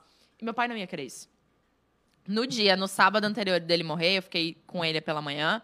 E eu tive que dar banho nele, porque ele passou muito mal. Ele tava muito estressado. por conta daquilo, sabe? De ter que ser cuidado, de ter que a gente Eles fazer as coisas. né? E, eu, cara, eu, e depois eu parei e falei, cara, meu pai, ele escolheu ir embora. E isso doeu muito pra mim por um tempo. Eu falei, cara, como é que meu pai escolheu deixar a gente aqui? Isso é muito pesado. E daí depois eu pensei, cara, deve ter sido muito difícil pra ele ter realmente escolhido ir embora. Porque eu pensei, cara, ele poderia ter lutado no um lugar, pouco né? mais, sabe? Eu pensei, não, mas ele poderia, sabe? Tipo, a gente ia cuidar dele e tal, mas não, era uma escolha dele. Ele não queria fazer com que a gente ficasse sofrendo, sabe? É. E ele escolheu, e foi uma escolha dele, e só cabe a ele. Isso, não cabe a gente. Então, tipo, foi um processo de entender que foi uma escolha dele, e eu não tenho nada a ver com isso. E hoje isso me conforta, assim, sabe? Tipo, beleza, ele fez a escolha que ele achava melhor. E foi assim. Mas enfim, vamos Né, mudar né? de assunto. Ai, gente. Pesamos o clima aqui agora. Eu sempre penso, ultimamente eu não posto nada, eu não posto nenhuma coisa triste no meu Instagram. Eu não falo dos meus problemas, eu sabe, eu tinha uma mania, tipo, o meu Instagram era um muro de lamentações e eu mudei completamente isso, tipo, eu não falo mais. E aí eu sempre penso, às vezes, quando eu entro num assunto assim, eu digo, cara, o que, que eu tô fazendo? Não, isso vai ser um efeito contrário, sabe? As pessoas, elas não vão sentir nada de bom assistindo isso, elas vão ficar tristes. Elas vão, né? E aí eu tento me policiar, mas vamos lá. Mas, amiga, eu quero falar agora sobre ser mãe. Eu quero, já que puxando o gancho, um ensinamento que tu passa pra Rô, pra Maria, e pra Maria e pra Manu também, de, do teu pai. Que, que vocês passam, assim, a- o maior ensinamento que vocês passam pra elas? Ai, ser bom. Ser bom. Meu pai era um homem, é um homem bom, bom mesmo, sabe? Daqueles assim que tipo ah, ele dá os dois lados da face, e, bah, rolava altas brigas, altas brigas em casa, tipo, alguém fazia uma coisa pro meu pai, aí tá, né? Tipo, pensar, bom, agora ele não vai mais falar com essa pessoa, né? Ele vai tirar. Quando via tava lá o meu pai. Eu digo, cara, o que que tu tá fazendo aí? Mas aí eu entendi, depois da partida dele, eu entendi que realmente, sabe, ele era assim. Ele não, não tinha problema com as pessoas, ele não julgava as pessoas, ele não. Ele sabia perdoar, sabe? Ele Uhum. sabia relevar, ele. Então eu acho que isso é a principal coisa, assim, que eu levo do meu pai, né? É, é ser bom. É não, não É, ter maldade. Eu, eu te entendo muito. Eu, como eu trabalhei muito com meu pai, a gente, né, fazia meu pai tinha equipe de corrida. Eu falo assim, eu vi meu pai ganhar muitas vezes. Se eu ia chegar em, né, a equipe chegar sempre em primeiro lugar, eu já vi muito isso. Mas o que eu mais admirava era quando ele perdia. Quando o carro quebrava, alguma coisa assim, meu pai sempre ia aí a dar os parabéns pra quem ganhou, sabe? Aquela coisa de humildade, assim, sabe? É, então, esse negócio de ser humilde, assim, de tipo. Enfim, enfim, ser bom, que nem tu falou, né? Mas também de aproveitar a vida, que é o que a gente falou lá no Ai, início. meu pai também. Meu pai era muito disso. Tipo assim, tem conta. É o que eu venho falando ultimamente. Sempre vai ter conta pra pagar. Uhum. Sempre vai ter um. Ai, mas. eu não-" Sempre vai ter. Sempre vai ter. Aí agora, tipo assim, aí tu vai te. Te policiar de não sair final de semana com teu filho para ir comer alguma coisa que teu filho gosta, porque, ai, porque tem. a-" Cara, conta sempre vai ter. Sempre vai ter. E meu pai teve muito disso. Ele fez a gente aproveitar muito a vida com ele, sabe? Com as pequenas coisas, de sair para jantar fora, sabe? Tipo, de aproveitar. Aham. Sabe? Meu pai deixou muito isso. Assim, o meu pai sabe? teve uma coisa que também me marcou muito, assim, depois, que foi assim, meu pai gostava muito de pescar. Aham. E então, assim, o meu pai podia ser o que fosse, o evento que fosse. Ele dizia assim: não, não vou porque eu marquei pescaria. E ele ia. E a gente achava horrível aquilo. E eu falava: ah, vai com teus machos. Falava bem assim. e aí, depois que meu pai morreu, toda aquela função, aquela coisa, eu comecei a ouvir um audiobook. Uhum. E falando, né, sobre o apego, como a gente é apegado e que o apego tem dois lados, né? Que às vezes é uma coisa que tu faz de ruim pra ti, não vou saber explicar agora. Mas às vezes é uma coisa que tu faz de ruim pra ti, e às vezes é pro outro, né? Tem várias formas de apego. E eu descobri que o meu pai não era apegado. Eu descobri que o meu pai ele sabia que ele precisava daqueles momentos com os amigos para a vida dele andar. Uhum. Então, isso foi uma coisa também que eu, eu disse, cara, olha, tu vê como meu pai era sábio. Várias coisas eu, eu percebi depois da morte do meu pai, assim, que ele fazia que era muito evoluído, sabe? Sim. Aí eu digo, bom, tu vê só, né? Tu- tu- tu- e meu pai, tinha uma coisa muito louca, né? Que meu pai falava assim, quero ver quando eu morrer. Qualquer coisa que acontecer, ele falava, Ah, Sim. Quero ver quando eu morrer. Ai, gente, sério, até hoje eu faço piada. Porque eu digo assim, viu só? Tá vendo? Tá vendo como é que foi depois da tua morte? Morreu, tá aí, ó. Morreu. E a gente continuou. A gente tá aqui, ó, saindo bem. ah, mas é isso, né? Eu, é, é, uma coisa que eu tenho, assim, meu pai teria. Várias vezes eu pensei, bah, meu pai ia ficar tão feliz de ver isso, sabe? O programa, por exemplo, é, é muito disso. Mas eu pensei, não, mas ele tá, tá orgulhoso. Vendo, ele tá vendo. Ele tá é? vendo, sabe? Mas às vezes bate aquele negócio, putz, queria ligar pra contar. Teve uma vez, eu não lembro o que, que aconteceu, mas eu lembro do momento, mas eu não lembro a situação, o que, que era. Mas eu lembro que eu peguei o meu celular para ligar para ele. Ah, então eu vou contar. Eu não sei o número de ninguém. Né? Mal Valeu. sei o meu. E eu lembro, o número dele é o único número que eu lembro. E eu lembro que eu peguei o celular e eu falei, ah, eu vou ligar pro meu pai. E aí tu fica naquela coisa assim, tipo. É. Tá, então vão me achar louca se eu contar que eu mando mensagem pro meu pai? Ai, tem um filme. Tem eu um filme que eu vi esses dias. Eu mando no Messenger. Eu fico mandando mensagem pro. A gente, tipo. É, não... linha direta com o céu. É, eu mando. tipo, quando acontece uma coisa muito boa, eu, eu mando uma mensagem, eu conto alguma coisa. Quando eu tô triste, eu vou lá e desabafo. Sabe? Tipo, é o meu, a minha coisa ali. Tipo, eu mando mensagem pra Ai, ele. não é estranho, não, é fofo. É, e eu acho que tá tudo bem. Eu penso de alguma maneira ele vê, ele, sabe? Exatamente. Ele sabe. Apesar que eu acho que nem precisa isso, né? Eu digo, hoje ele. Eu sempre falo pra ele, né? Eu digo assim, hoje tu me conhece melhor que qualquer pessoa que tá Sim. tá aqui né? Mas é isso, eu acho. Mas, amiga, vamos falar da Rô. Como é que é, é ser mãe daquela babizinha maravilhosa? Ai, é maravilhoso, né? Rosana é o meu, eu digo, né? Ela é a, a, o, ela me leva do amor à loucura, né? Super entendo. Então, é, tem dias e dias, né? Dias que é tranquilo, que é um, e ela é uma criança muito debochada, né? Então, assim, eu não sei onde, do que, que ela puxou. Assim, Amiga, ela, ela, tem zero cara disso. Zero. Meu Deus! Ela tem muito cara de ser muito meu, delicada. Meu Deus! Bah, então ela é uma ótima, né? Ela passa, assim, uma imagem completamente errada, porque ela é debochada, desaforada. Tem que ver os desaforos. Agora ela tá, assim, ela fala num sotaque, sei lá de onde que ela tirou aquilo. E ela responde, assim, tipo, ela daqui, ó. Aqui. Eu Eita. falo uma coisa para ela e ela assim, ah, mas tu que não fez, né, querida? Ela fala, Ia! ela é muito debochada. Muito. E como a gente tem uma coisa assim de criar, né? As gurias, elas têm total liberdade em casa. Elas uhum. não. A gente não. A gente dá uma liberdade para elas se expressarem, uhum. para elas, sabe? A gente não fica assim, ai, tu não pode falar assim comigo, ai, tu não pode não sei ah, o quê. sim. Sabe? Então, assim, a, a Rosana, ela, né, apesar, ela tem quatro anos, mas ela é um ela que te responde à altura, sabe? Uhum. E ela é muito, muito debochada. Ela fala umas coisas que eu fico apavorada. Eu penso, como é que isso. Esse ser assim, né? E todas são assim. Lá em casa, é, tipo, é assustador, assim, é, é realmente, sabe? Mas a Rô, ela veio para transformar a minha vida, né? Não tem, eu penso, uh, eu sempre sonhei em ser mãe, sempre, desde muito novinha eu queria ser mãe. Eu pensava assim, bom, minha avó Deixa eu ver, minha avó morreu em 2009. Então, em 2009, eu, eu sempre, antes de 2009, eu já pensava, nossa, como eu queria ser mãe para uhum. dar uma, um bisneto um para minha avó. E eu não consegui fazer isso, sabe? Mas eu digo, tudo acontece na hora certa. Sim, sim. E a Rô veio da maneira mais torta, sabe? Assim, pensa a maneira mais torta possível. eu entendo. Aí, e eu penso, nossa, quanta coisa eu, eu fiz na minha vida depois, né, uhum. dela, quanta coisa também eu aprendi quanta coisa eu sofri também, porque eu não vou ser, né, sim, né? Tipo, sim. não, foram. Mas hoje, assim, ó, quatro anos depois, a, a, os, a, os pontos positivos foram, né, infinitamente maiores. E a gente aprendeu, sabe? A, eu desconstruí aquela história de que família, né, tinha que ser aquela coisa, pai, mãe e filho, uhum. né? Eu acho que o principal ponto foi, foi esse por muito tempo me machucou muito, me magoou muito, me, eu me torturei por muito tempo, sabe, por isso. E hoje eu olho assim e eu penso, cara, tudo aconteceu como tinha que acontecer, sabe? É tudo perfeito. Uhum.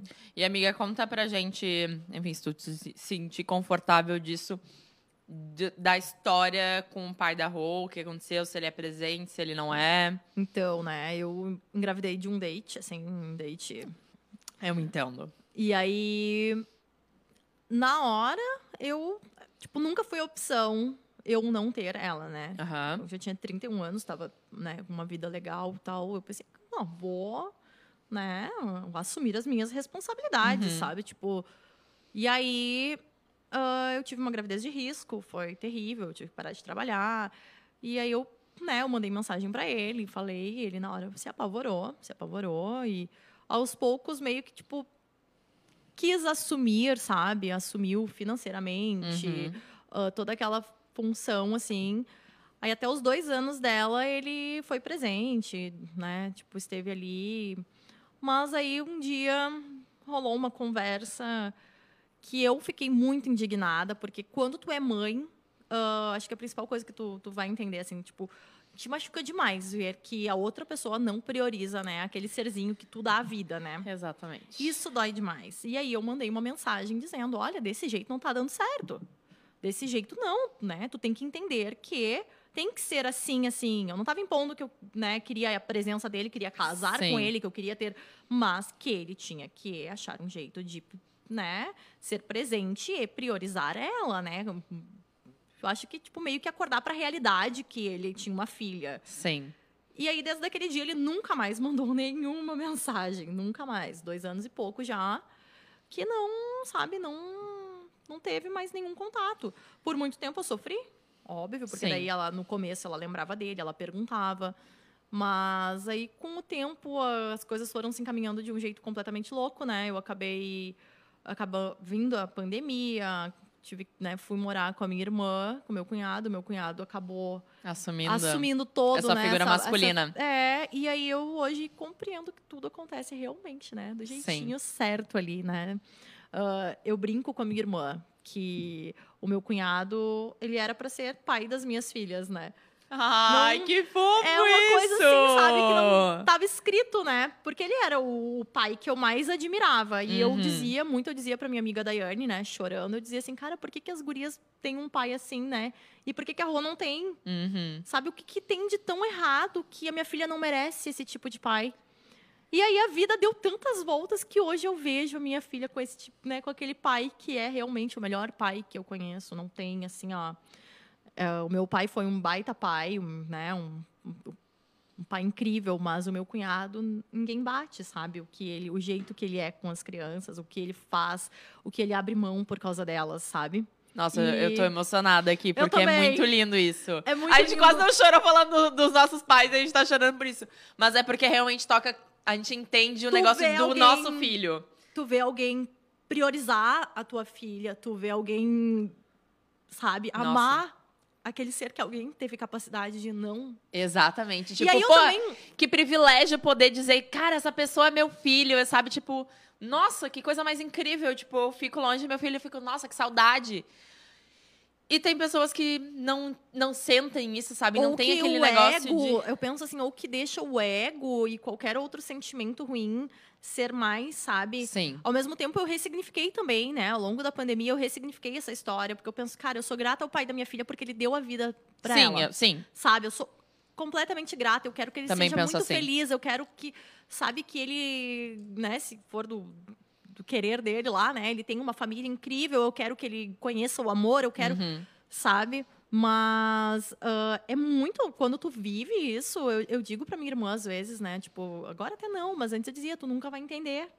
É, Isso é verdade. Porque é uma, é uma coisa muito louca, sabe? Só que, claro, que hoje eu percebo que ah, o que eu sentia lá no começo, toda aquela dor, toda aquela coisa, Uhum. eu, ah, sabe, não faz mais diferença pra mim, Sim. sabe? Eu, eu realmente a vida andou, sabe? Realmente as- os pontos positivos são, sei lá, nem sei dizer assim o quanto ma- ah, maiores e mais significativos, né? É, eu, bom, o Luca tá com nove, né, amiga? Então são nove anos Vivendo nesse vivendo essa maternidade solo, assim, sabe? Tipo assim, 98% das responsabilidades do Luca são comigo. aquele pensamento, eu acho que tu vai entender assim, aquele pensamento de saber assim, tipo, só eu sou responsável por essa criança, Exatamente. sabe? Exatamente. Só eu. Por É- é, exemplo, tipo, não tem Eu tô Agora aqui, até- eu tenho que ficar pensando, ah, a minha mãe tem que dar almoço, tem que levar na escola. Tu não consegue te desligar Uhum. 100%, sabe? Eu sinto que quando a gente leva a maternidade solo, a gente tem muito disso. A gente pode até não estar com os nossos filhos, fazendo as nossas coisas, mas a cabeça vai estar lá. O que é a carga mental, que é o que cansa, assim, ó, de uma maneira muito absurda. E o que dói, né? Eu acho que a principal coisa é o que dói. Porque o, cansa, o cansaço Nossa. mental, é- mas agora, o ponto, aquele ponto assim que tu pensa ah, da pessoa não se preocupar. Não, eu fico assim, tipo, Sabe, eu penso, cara, cara, eu perdi meu queria, pai, eu queria tanto, tipo, dizer assim, ai, vai tu agora, sabe? Tipo, deixa respirar cinco segundos, eu não quero mais ouvir mãe, sabe? Tipo, ah, o Luca, eu digo, o Luca entrar no banho. Ele desperta um negócio que ele tem que me chamar a cada dois segundos. Eu, não digo, Luca, pelo amor eu de tranco Deus. a porta do banheiro. Eu tenho que trancar a porta do banheiro pra poder tomar banho. digo- Porque mesmo lá em casa, né, tendo a, Sim. a- a Rosana, ela vai pra porta do banheiro. é não, o muito Luca é quando engraçado. ele tá no banho. Ah, Quando ele tá no banho, ele resolve me chamar a cada dois minutos. Ai, eu fico, Luca, gente. pelo amor de Deus, só toma o teu banho. Não, mas é que daí vamos. Acha uns assuntos, tipo. Eu falei, cara, sai do banho que a gente conversa, sabe? pelo amor de Deus, assim. Mas é muito isso, assim, esse negócio da carga mental da maternidade solo. E eu falo maternidade solo até das casadas, que eu acho ainda mais triste. Eu me vejo pensando nisso. Eu falo, gente. Na verdade, eu acho que eu nem. eu- na verdade, não, eu tenho certeza que eu não estaria numa relação onde eu Ah, levasse eu uma maternidade solo casada. Jamais. não. É por isso que eu sigo solteira. Porque se eu for Exato. ter ao meu lado alguém que não vai arcar com as responsabilidades de estar com alguém que tem um filho, meu anjo, beijinho. Uhum. Eu já terminei com um cara que eu fiquei, fiquei, acho que, sei lá, dois meses nem isso, porque ele não gostava do meu filho. Não, eu acho que eu nem ia ficar com alguém que não, Não, gostasse do meu quando eu filho, me né? dei conta, né? Quando eu me dei conta, ele tinha uma filha na mesma idade que o Luca. Quando eu me dei conta que ele não gostava do meu filho, que ele tratava o meu filho diferente, eu tratava a filha dele como se fosse minha, eu falei, meu anjo, beijinho. Não, beijinho. Eu, eu ainda sigo num momento, numa fase que eu, eu Sim. uma dificuldade absurda, assim, de me ver me relacionando com alguém, sabe? Que eu penso, cara, um ai. Ah, eu, eu acho que eu tô numa fase, assim, na verdade, eu acho que eu tô numa fase tão tão minha que eu tô bem com eu tô com grandes dificuldades de me relacionar com outras pessoas. Mesmo assim, tipo, algo casual, algo eu tô Sabe o que eu penso? Ai, gente, eu não preciso disso. Exatamente. Às vezes tu te. Ai, eu não sei se é por. Eu não sei se é coisa da idade, eu não sei se é coisa o que, que é. Mas, É autoconhecimento, amiga. mas eu penso, cara, eu já. Não, Preciso sabe, me estressar com isso essas horas, gente. Cara, Qual a sabe, as necessidade? pessoas, assim, ó, tão, tão estranhas, tão, sabe, que, tipo, os dois dates, eu, eu não tive dates na pandemia, né? E aí eu tive depois do. Não fim, né? Porque a pandemia não acabou. Mas, Exatamente. né, depois que as coisas foram melhorando, assim, eu tive dois dates. E, tipo, não posso dizer que foram os melhores dates da minha vida, sabe? Não, Olha, bem longe de serem, tipo, na verdade. Ai, Depois a gente vai falar disso. umas coisas estranhas, sabe? E eu penso que muito tem a ver também com, com essa coisa de ser mãe, que eu penso, cara, eu tenho o mundo dentro de casa, Uhum. que não faz tanto sentido eu ficar buscando coisas fora. Claro, óbvio, quando rola algo incrível, Uhum. tu vai, sabe? Mas se não é aquele negócio incrível desde a conversa ali, não tem porquê. É, exatamente. Não, não, não, não, não boto meu pezinho pra rua. É, eu também penso assim. Eu falo, ai, gente, preguiça. É. Ai, gente, eu tenho tanto problema pra. Ai, vou ficar me preocupando por- com besteira. Falar, ah, não, gente, sem tempo, pelo gerando amor de mais Deus, estresse, para. sabe? Gerando estresse, sabe? Pra mim, relacionamento tem que ser leve, uma coisa fluida. Ai, gente, eu não Ah, tenho foi o que eu te tempo. mandei ontem. Eu Hã? te mandei ontem, eu te falei ontem. Eu digo, tem que ser algo que não Falou te dê do quê, uma... amiga? Que eu te mandei ontem. É, eu tu me mandou? É? De- é, deixa assim. Tá, não, mas que eu tem que ser um negócio... Não, mas não tem nada a ver. Que eu, eu acho que uma, um- tem que ser algo que não te cause ansiedade. Exatamente. Sabe? Exatamente. A partir do momento que tu tá aqui... Ai, ai mas será? Ai, o quê. Aham. Sabe? E quando tu tem filho, mais ainda, sabe? Tu Tem Exatamente. tanta coisa pra se preocupar. Exatamente. Ah. Eu tenho muito, já vamos entrar nesse assunto. Eu tenho muito pra mim assim de uma base de um relacionamento que eu vivi, vai, acho que fez, vai, fez dois anos agora. Fiquei dois meses com um cara e cara era muito leve. Não tinha cobrança nenhuma de absolutamente nada. Era tipo assim, os dois estavam trabalhando muito, muito, muito naquela época. E era assim, tipo, bah, vamos se ver, eu tenho meia hora pra se ver. Ou, ai, eu tenho que trabalhar de noite, então eu vou aí ficar contigo pra gente se curtir um pouquinho, pelo menos pra se fazer companhia. Cara, era zero cobrança. Zero cobrança. Tanto que o término hum, mexeu comigo, assim, porque era uma coisa realmente que eu não tava esperando. Mas eu tenho esse relacionamento muito como base, assim, sabe? base e pra mim. O amor, ele é isso. O amor, ele é leve, o amor é paz, sabe? Uhum. Se o amor é caos, se, se é aquela coisa sofrida. Se tu vai. Quando, a partir Não do é. momento que tu tá mandando mensagem pra amiga, eu acho assim, ó. Ai, amiga, não sei o que, ai, não sei o que. Deu. Já era, não tem. É, é ruim, sabe? E Exatamente. eu vivo isso. A minha irmã e meu cunhado têm uma relação incrível. Inclusive, olha, eu vou te dar a sugestão de Ah. chamar os dois pra conversar contigo. Eu quero, eu vou chamar. Porque eu acho que vai ser muito legal. Eles, tipo, eles dão aula, sabe? Eles Ai, deveriam dar sim. aula de como fazer um relacionamento andar. E de uma maneira leve. Então, o meu caso, eu vivo isso diariamente ali. Sim. E aí eu penso, gente, eu não posso, né? Eu tenho que apanhar na cara se eu sair e me envolver com um idiota, com um cara, Exatamente. com caos, com, né? Não, não, por favor, a Nath tem que, ó. Não, eu já saí já esse ano com alguns caras e, tipo. Era uma coisa na conversa e aí, pessoalmente, não deu aquele tchan, Não assim, sabe? liga, né? E aí teve outras pessoas que eu saí, tipo, sem pretensão nenhuma. E E eu falei, gente, onde que tava? aqui? Onde que tava o que escondido? temos aqui, sabe? E é bem surpreendente, assim, poder ser tu mesma, sabe? Eu acho que pra mim, se eu tiver que pensar que tipo de mensagem eu posso ou não mandar, o que, que eu vou aparentar ou ou não. não, vou aparentar, eu Eu falei, acho gente. que a principal coisa. Ai, se tu pode ou não mandar mensagem. Ai, será que ele vai. Cara. Ai, gente, eu não tenho paciência. Eu não tenho. Eu tenho no meu livro eu tenho uma frase, não sei se tu lembra, que eu botei joguinhos são pra crianças, galera. A gente é adulto. Eu não gosto disso. Adulto banca o que sente. Só isso. Cara, a gente não tem mais, sabe? Tipo, porra, vai ficar fazendo, ai, Ah, nananã, ninguém- porque é joguinho da sedução. Falei, não, o joguinho da sedução pra mim é ser verdadeiro, sabe? É um Uhum. negócio, tipo assim, ai, os emocionados. Gente, caramba de emocionado.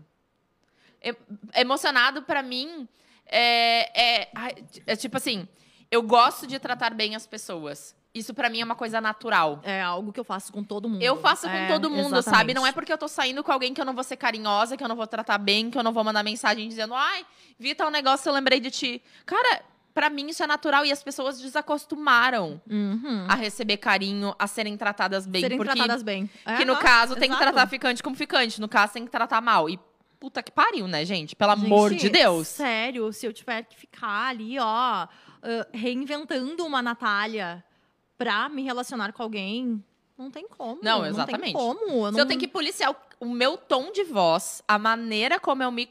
Porque assim, eu falo palavrão, eu sou assim, né? Uma pessoa, né? Cara, Sim. eu sou assim. Eu sou é, assim, tipo cara. né? se, se eu tiver que ficar policiando, meu anjo, não vai ser eu. Já Não é eu que tu vai gostar. Passado, ano passado. ah, é, ano passado eu, tipo, meio que tive um, um flertezinho com um cara. Aham. E por A mais B, eu me incomodei com o meu Instagram, onde eu falo de sexualidade. Sim. E eu tirei do ar. E a minha irmã ficou dizendo, é por causa dele. E eu disse, não, capaz, é porque eu não gosto do assédio. Sim, Uhum. realmente eu não gosto do assédio. Eu tenho pavor, eu já tirei meu Instagram do ar várias vezes. Porque Já tá aqui essa pergunta pra eu, pra eu te fazer. Sabe? Me incomoda demais. Mas eu percebi um tempo que eu tava querendo ah, ser uma pessoa mais ah, comportada pra esse cara. Eu digo, cara, como é que eu fiz isso? Uma mulher Exatamente. dessa idade, sabe? Uma mulher que Gata pra Aí caralho, eu fiquei me gostosa. tentando me encaixar numa coisa, eu descobri depois que ele saía com isso, com aquilo, com aquilo outro, fez festa a pandemia inteira. Eu digo, e eu ali tentando me encaixar naquilo, como? Exatamente. Mas assim, eu até me, eu me acolhi, eu me desculpei por isso, né? Eu digo, não, não, tá tudo bem, tá no meio de uma pandemia, né? Tu tá meio louca. então tá tudo bem, mas, gente, eu já fiz isso, eu já parei de postar. Sabe? Eu penso, meu Deus, como é que. Ai, mas é, é difícil. Ai, é difícil. Agora eu lembrei de uma coisa nada a ver. Ah, Mas a minha última. O meu último negócio que deu liga, ah. muita liga, e que eu tava muito empolgada conte, conte. muito empolgada foi com um cara famoso Ah, que entrou na sei. minha live. Aí eu tava pensando, olha só, eu não, eu não encontrei ele. Eu nunca encontrei. Tipo, a gente se falava por videochamada, se falava por telefone. E aquilo ali foi a última. É alguém bem famoso, tá, galera? Foi pra a vocês última saberem. pessoa que eu tive uma, Uma conexão. química boa, uma conexão boa, sabe? Mas aí depois ele voltou pra ex e hoje ele vai ser pai. Mas eu fico muito feliz por isso, porque uma coisa que eu aprendi, sabe? Ele nunca falou mal da ex. Nas Uhum. conversas que nós tivemos, assim, ele sempre falou muito bem da ex.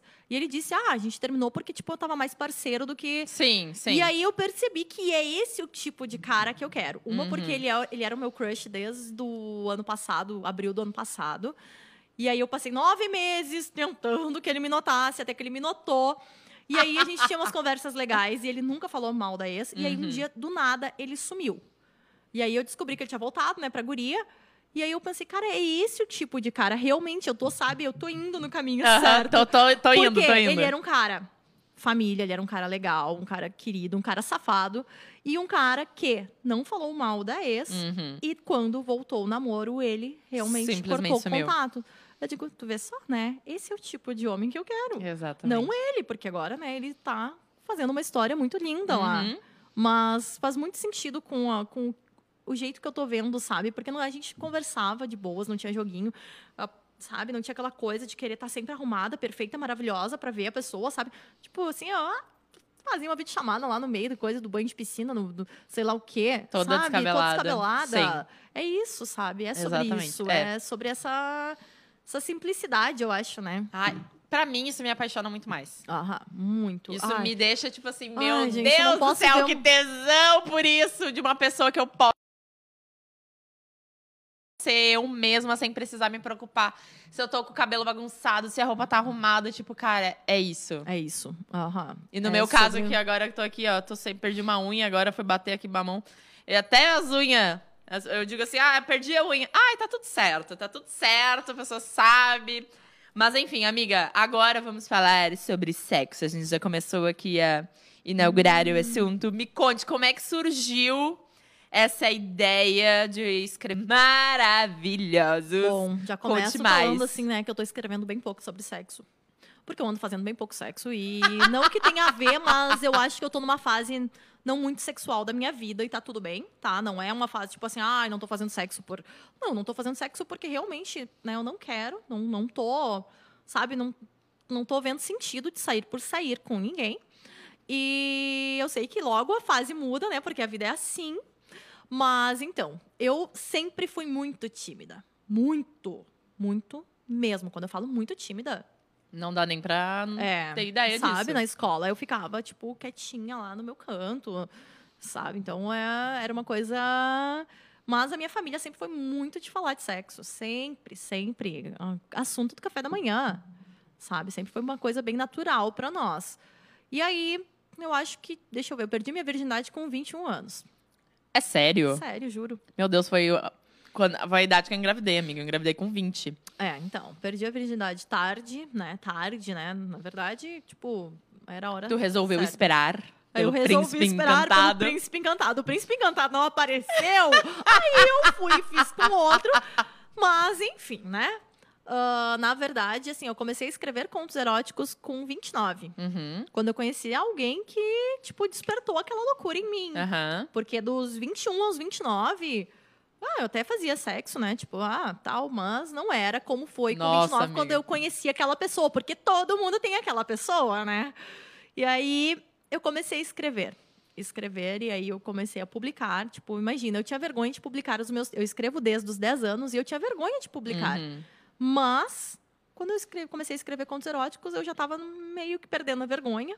Daí foi quando eu fiz o ensaio sensual também, né? E aí eu Sim. comecei a publicar. Tipo, tá, foi. Maravilhoso. E aí eu tava, tipo, numa fase muito maravilhosa, assim, quando eu engravidei. E aí eu tive que refazer toda a vida de novo, né? Porque várias fases, Sim. assim, tu vai. Tu vai, vai- Vão chegando coisas novas e tu vai te, né? Eu acho que Uhum. eu digo, né? O teu hoje é a soma de tudo aquilo que tu foi vivendo. Tu vai pegando o que te serve, tu vai. Né? Exato. E aí tu vai criando esse novo ser Que nem um quebra-cabeça. é, mais ou menos isso. E aí eu. Sei lá, sexo virou uma coisa normal, assim, de falar. Não É que, no caso, tanto. é uma coisa normal. É, né? Na verdade. No caso, se estamos aqui hoje, é porque os nossos pais transaram. Olha aí. Essa se semana eu até falei, surpreenda. até falei pra Manu essa semana. Eu disse pra ela: não, a Manu tem 11 anos, né? Fez ontem. Ah, aliás, um beijo, Manu, te amo. e é a nossa filha mais velha lá em casa, né? E aí, nós falando alguma coisa de sexo, e ela fez, ai, ai, por favor. E eu disse pra ela, não, tu não vai ser aquela filha que não pode ouvir os pais falando de sexo, que diz Uhum. assim, ai, não, não, vocês não fazem isso. Aham. Cara, todo mundo faz, né? Se não tem. faz, deveriam fazer. Então, tipo, é uma coisa natural. Sim. Eu cresci vendo isso como uma coisa natural. E eu achei um jeito bem natural de falar sobre isso, né? Um jeito, tipo, meu Instagram ali é super respeitado, as pessoas me tratam bem. Só mesmo quando caem, assim, tipo, umas pessoas aleatórias, de paraquedas, daí me mandam alguma coisa bagaceira, sabe? E aí eu fico muito indignada. Agora eu tô aprendendo a lidar com É isso. isso que eu- é é uma das minhas próximas perguntas. Tu recebe muito nude, Não. essas coisas. Tipo, Não. do nada, oh, um Não. pinto. Não. Ah, tipo, as pessoas me, re- me respeitam muito. Nossa, amiga, isso é muito bom. Sério, me respeitam muito. Assim, ela- lá. Agora tá até menos, porque eu tô publicando menos Uhum, também, né? uhum. Eu, eu tenho que voltar a publicar mais. Mas é um negócio, assim, ó, muito uma vez lá que outra, que Uhum. algum, tipo, cara do nada surge lá e pensa: meu Deus, tem putaria aqui. Vou mandar um- uma mensagem e ela vai me mandar um nude. Eu não sei o que, que passa na cabeça da pessoa. Mas aí me manda lá uma mensagem, eu não respondo, eu, não, eu nem abro mais mensagens masculinas. Uhum. Sabe, eu cheguei numa- num, num ponto, pra minha sanidade, até alguém reclamou esses dias e disse que falta falta uma coisa de, tipo, que tem que ser uma via de duas mãos, Sim, sabe? aham, assim, sim. que tem Mas é que assim, ó, infelizmente, tá? Aconteceu muito de estar conversando com uma pessoa que eu julgava um amigo, alguma pessoa, né? E a pessoa fez um comentário que me deixou desconfortável. Uhum. Então, assim, ó, não faz sentido pra mim abrir as mensagens, começar uma conversa e depois lá no meio a pessoa me deixar mal, sabe? Me deixar Sim. me sentindo, tipo, erra a errada. A errada. Por Uhum. estar ali conversando, dando conversa pra ele. Então, tipo, converso com as mesmas pessoas de sempre. Uhum. Mensagens novas eu não abro, sabe? Porque Sim. não é bom pra mim. Sim. Querem que eu continue. Tipo, as pessoas gostam que eu, que eu escreva. As pessoas gostam.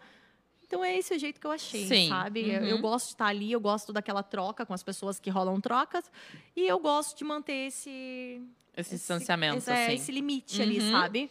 Acho que é o que tá me mantendo ali. Porque senão eu já teria corrido. Tá, amiga, agora me diz, o que, que é sexo pra ti? Ixi, Maria, uma coisa que eu não faço faz meses. Desculpa, mas eu é não entrega. posso dizer isso, meu é amor. Entrega. É entrega, né? Eu acho que se tu não tá, tipo, ah, totalmente entregue, rola qualquer coisa, mas não rola. vai. Mas, mas e tu acha que, que, tipo, existe a diferença entre sexo por sexo e sexo por amor? Existe essa diferença Ah, pra eu ti? nem sei se eu já fiz sexo por amor, na verdade, né? Então, vamos. Ai, amiga, que profunda. Eu tô pensando aqui agora se eu. Não, eu acho ah, que eu, eu devo. não fiz. Não. Com certeza eu não fiz. Não, eu tenho Eu certeza tô, que eu tô não fiz. reflexiva aqui agora. Mas eu acho tranquilo, assim, tipo, tu tá com tesão, eu acho que tu tem que. Uma frase que eu sempre pensei, tu tem que honrar as tuas vontades. É uma coisa, sabe, que é Uhum. ah, importantíssima. Honrar as tuas vontades. Sabe, desde que elas não. Claro que com o tempo tu vai descobrir, né? Que tem certas coisas que tu, tu vai pensar mais, tu vai, né? Então, hoje eu percebo que, tá? Eu posso estar muito afim de sexo. Mas daí eu penso tudo que aquela saída que ela pode me gerar, Sim. né? E aí eu penso na facilidade de ter um vibrador. Maravilhoso! Então, hoje, claro, né? Eu honro as minhas vontades, mas não necessariamente saindo com alguém. eu não sei como é que as solteiras que não usam vibradores e que não se masturbam vi- sobreviveram essa pandemia. Olha, eu não sei como que sobrevivem na vida, Exa- né? é, Porque é, masturbação é, uma exatamente. coisa... É incrível, né? Amiga, Não eu tem- ganhei há alguns meses um sugador de clitóris. Meu Deus do céu, como é que eu não tinha um? Gente, apenas comprem, mulheres ou homens, deem, presentem as suas namoradas, esposas. Ai, tinha que ser uma e coisa usem juntos! né? Porque é maravilhoso. Eu ainda não usei com acompanhada, mas sozinha, gente, assim, ó, meu Deus, é uma das melhores coisas que eu já É, ganhei. As pessoas... Eu fiquei... Deixa eu ver quanto tempo. Eu vou contar aqui nos dedos, tá? Ixi. Mas eu fiquei, eu acho que foi um ano e seis meses. Não, Sem dez sexo? meses sem sexo. Sim, a pandemia inteira. Amiga. E aí as pessoas ficavam assim, ó. Ai, meu Deus, como que tu ficou? Ai, meu Deus, como que tu aguentou? Gente, eu fiquei sem sexo, né? Tipo, no caso de sair com alguém, transar Sim. com alguém. Mas eu gozei Comigo muito mesmo, mais sim. do que eu acho que muita gente que tava encontrando as pessoas, pessoas exato, sabe? nossa, exato. As pessoas tendem a pensar, né, no sexo apenas lá, tipo, tu sair com alguém. Mas não, Exato. gente, dá pra brincar sozinho e é muito bom. Não Exato. tem, sabe? Eu, eu também fiquei um tempão sem sair com ninguém, não tanto assim, não, ah, né, não como fiquei. Mas eu sentia a falta, tipo assim, beleza, né? Uso meus, meus vibradores e tudo mais. Mas eu sentia a falta daquele negócio do, do Da toque, pele, sabe? Do, do cheiro, do suor e tudo mais e tal. E esse ano, que eu não tive, tipo, continuidade com ninguém, assim, tipo, saí super pouco com as pessoas que, que eu saí, eu senti falta de ter aquela continuidade. Uhum. Aquele sexo com, com alguém que já sabe o Que tu- que, que tu aham. gosta, como tu gosta, onde tu gosta, sabe? Eu senti falta disso. Aí a gente agradece. Ui, perdão. Olha eu batendo nas minhas coisas. Fiquei nervosa, lembrando. Os amigos coloridos, né? Eu tenho, não sei se tu tem isso, Não. tá? Tu não tem amigo colorido? Não. Nunca teve? Ah, já, já, tive, mas faz muito tempo. Mas eu tenho, eu não sei se tu Quando tem assim, jovem. com essas tuas Quando com eu era shopping, eu Quando tu tinha, era mas shopping. agora não tem. Eu tenho um lugar no meu coração, já falei isso aqui, que ele é separado para os meus amigos coloridos. Não que eu tenha vários, tá? Mas já Mas tudo tive bem, alguns. tudo bem Tudo bem, vários. exatamente, é maravilhoso. Mas eu tenho um lugar separado, eu não sei explicar para as pessoas. Mas, por exemplo, essas pessoas que, tipo, eu me conecto e não é só por sexo, mas, cara, é uma Uhum. companhia boa, sabe? Alguém que tu gosta de conversar. Só que tu não quer ter um relacionamento com aquela pessoa. Tu não, eu não me imagino os amigos coloridos que eu tive, eu não me imagino namorando com nenhum. Eu não me imagino, tipo, tendo uma vida com aquela pessoa, sabe? Eu não consigo. Tipo, a gente sai, vai pra bar, as pessoas veem a gente juntos, mas eu não quero ter um relacionamento com aquela pessoa. É dif... Eu não sei explicar. É uma Não, coisa que, é tipo assim. Era o que a eu- gente tinha que levar pra vida, né? É. Na verdade, porque tu. Tu pode sair com alguém e ter algo legal com alguém sem te imaginar casando Nossa, com aquela exatamente, sabe? Isso, exatamente. bah, isso faz, fez muita diferença. Mas são pessoas e eu pessoas, né? Tem outros caras que eu saio, eu digo, ih, esse aí eu não vou conseguir ter amizade colorida, não. Esse aí seria alguém que eu quero namorar. Eu não sei explicar o que, que acontece na minha cabeça ou no meu coração, não sei. Mas eu tenho, tipo assim, pessoas que eu saí esse ano que eu digo, não, esse aí eu não. Esse aí eu só saio se for, tipo, visando ter alguma coisa. Se for pra, ah, não, vamos levar pro caminho da amizade colorida, aí já não. Ai, guria, daí que tá, ó. Eu não consigo, eu tô numa fase na vida que eu não consigo sair com uma pessoa e já pensar em ter Não, algo. assim. não, não, eu- não, não, é assim, isso. Não, não, não, eu tô, não, eu entendi. Mas assim, ó, eu fico sempre pensando, sabe? Eu digo, cara, eu não sei nada, né? Porque mesmo que tu encontre várias vezes a pessoa, Uhum. sabe? Eu penso assim, meu Deus, eu acho que a gente teve, a gente viveu muito uma, uma fase ah, que vem, talvez, né? Sei lá, do que botaram na nossa cabeça lá, de que, tipo assim, ai, tu enco- encontra a pessoa e tu. "Ah, É aquela Ai, pessoa. sim. Cara, não sabe se é aquela pessoa, sabe? Dá um tempo. Amiga, eu achei isso ano passado me dei mal. É, sabe? Eu lembro. Me dei muito. é. me- exatamente, essa pessoa mesmo. Me dei muito mal. Até Eu- eu... tinha achado que tu tinha encontrado a pessoa. É, pois então, né? Tava feliz. Mas daí, ó. Mas eu tava me feliz, enganando. Sigo feliz Eu porque tu est- tá bem. né? Exatamente. Eu estava me enganando. Eu, eu criei uma ideia de uma coisa que não era real. É que colocam tanta coisa na cabeça da Exatamente. gente que daí quando tu encontra algo que seja meio, né, tipo aquilo que as pessoas colocam na tua cabeça, ou tu mesmo colocou na tua cabeça, tu pensa, meu Deus, tá acontecendo, meu Deus, e é incrível, É. e é isso e aquilo. E aí quando tu para pra pensar, tu tipo, Eu tive muita vergonha quando eu terminei, assim, porque eu terminei do nada, amiga. Eu, eu juro pra ti, eu senti um estalo dentro de mim de que veio tudo assim. blá, e tudo aconteceu. Eu falei, o que eu estou fazendo aqui? E eu terminei. E eu fiquei tipo, cara, como é que eu vou contar pras pessoas agora, sabe? Tipo, botei a público. E agora, o que, que eu faço, sabe? Não era nada daquilo que eu tava passando. Porque eu tava me enganando. Não tava enganando as pessoas. Eu tava me enganando. Eu tava acreditando que aquela história era verdade. E foi muito difícil pra mim, assim, tipo. Só que foi muito simples. A mesma maneira foi difícil entender, Uhum. foi muito simples, sabe? Tipo, não, beleza, não é isso. Era uma ideia de que eu achava assim, não, achei alguém para ficar junto a vida toda, alguém que gosta do meu filho, alguém que, sabe, tipo, estava ali nos perrengues, mas não era aquilo, sabe? E é aí que tu entende que não é isso, sabe? A pessoa é só o mínimo. Eu falei muito na época de- desse término. É só o mínimo. Se a pessoa, nós no caso, que somos mães solos, se a pessoa gosta do teu filho, Ai, é o mínimo. É. Uhum. Se a pessoa cuida do teu filho pra ti sair com as suas amigas, é o mínimo. Se a pessoa te trata bem, é o mínimo. Se a pessoa te responde no WhatsApp, é o mínimo. Se a pessoa reage nos stories, né? Que muita gente acha. Ai, ele olhou meus stories. Ai, Ai, ele reagiu. comentou minha É o foto. mínimo. Ah. Tipo, não, não quer dizer porcaria nenhuma. É. Então, tipo, gente, tudo é o mínimo, sabe? A gente tá tão acostumado a, tipo assim, achar tudo lindo e maravilhoso, tudo uou, que, cara, é só o mínimo. Alguém te respeitar É. é só o mínimo, meu anjo, Exatamente. entendeu? É só o mínimo, a gente não tá acostumada. E aí foi que eu entendi que eu não estava acostumada a receber o mínimo. Uhum. Muito menos alguém que aceitasse meu filho da maneira que eu sempre esperei que alguém aceitasse. Que foi a única pessoa que até hoje fez isso.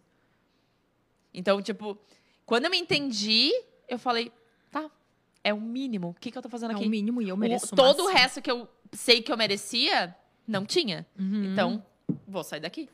Sabe? Ai, mas tu já tá com, né? Já tá aí muito tempo solteira. Grandes merda. Eu prefiro estar solteira do que estar em um relacionamento merda. Simples assim. Simples Exato. assim. É, não, e, e é bem isso, a gente é acostumada com o mínimo.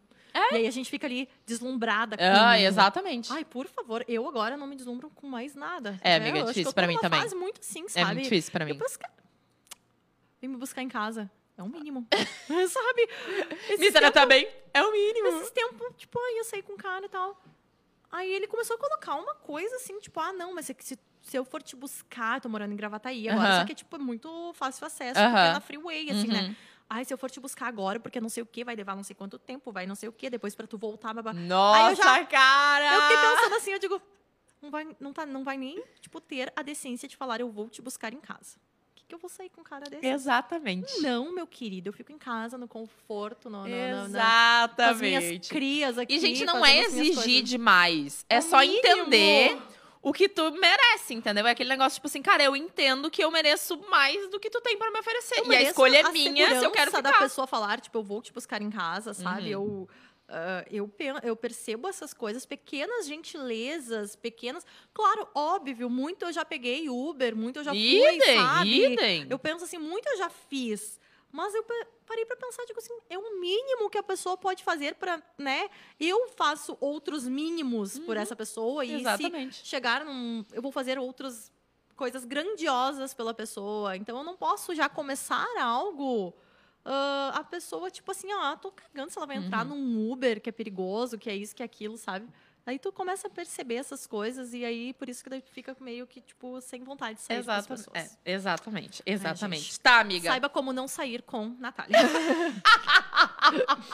Ai, mas ó, é que eu sou muito boas mesmo com essas coisas, assim. Eu não sei se é, é realmente. É fase também, né? Tu- Uhum. Tu tem fases. Porque eu sou muito tranquila com essa coisa de não sair, de. Ah, não sei, as pessoas meio que acham estranhos, às vezes, né? Tipo, as pessoas me. Ai, tu Como assim? sair. Ah, tu não sai Ai, com tu Tem alguém? que sair, Ah, ah, tem que não sim. sei o que eu digo, cara. Eu vou sair quando eu sentir de sair, sabe? Exatamente. É uma coisa, quando eu saía com as pessoas é porque eu sentia de sair. Agora eu tenho que esperar vir essa coisa de sair com Sim. alguém, porque se não vir essa coisa, eu não vou sair por, né, por uma pressão de terceiros. Não. É. Não, eu tô aqui pensando de uns últimos dates, assim, que eu tive esse ano. Eu digo, gente, por que eu me coloquei nessa situação? Obrigada, Pamela. Tu falou exatamente o que eu estava pensando. Me colocar na eu situação. juro, tem uma história, assim, que as minhas amigas.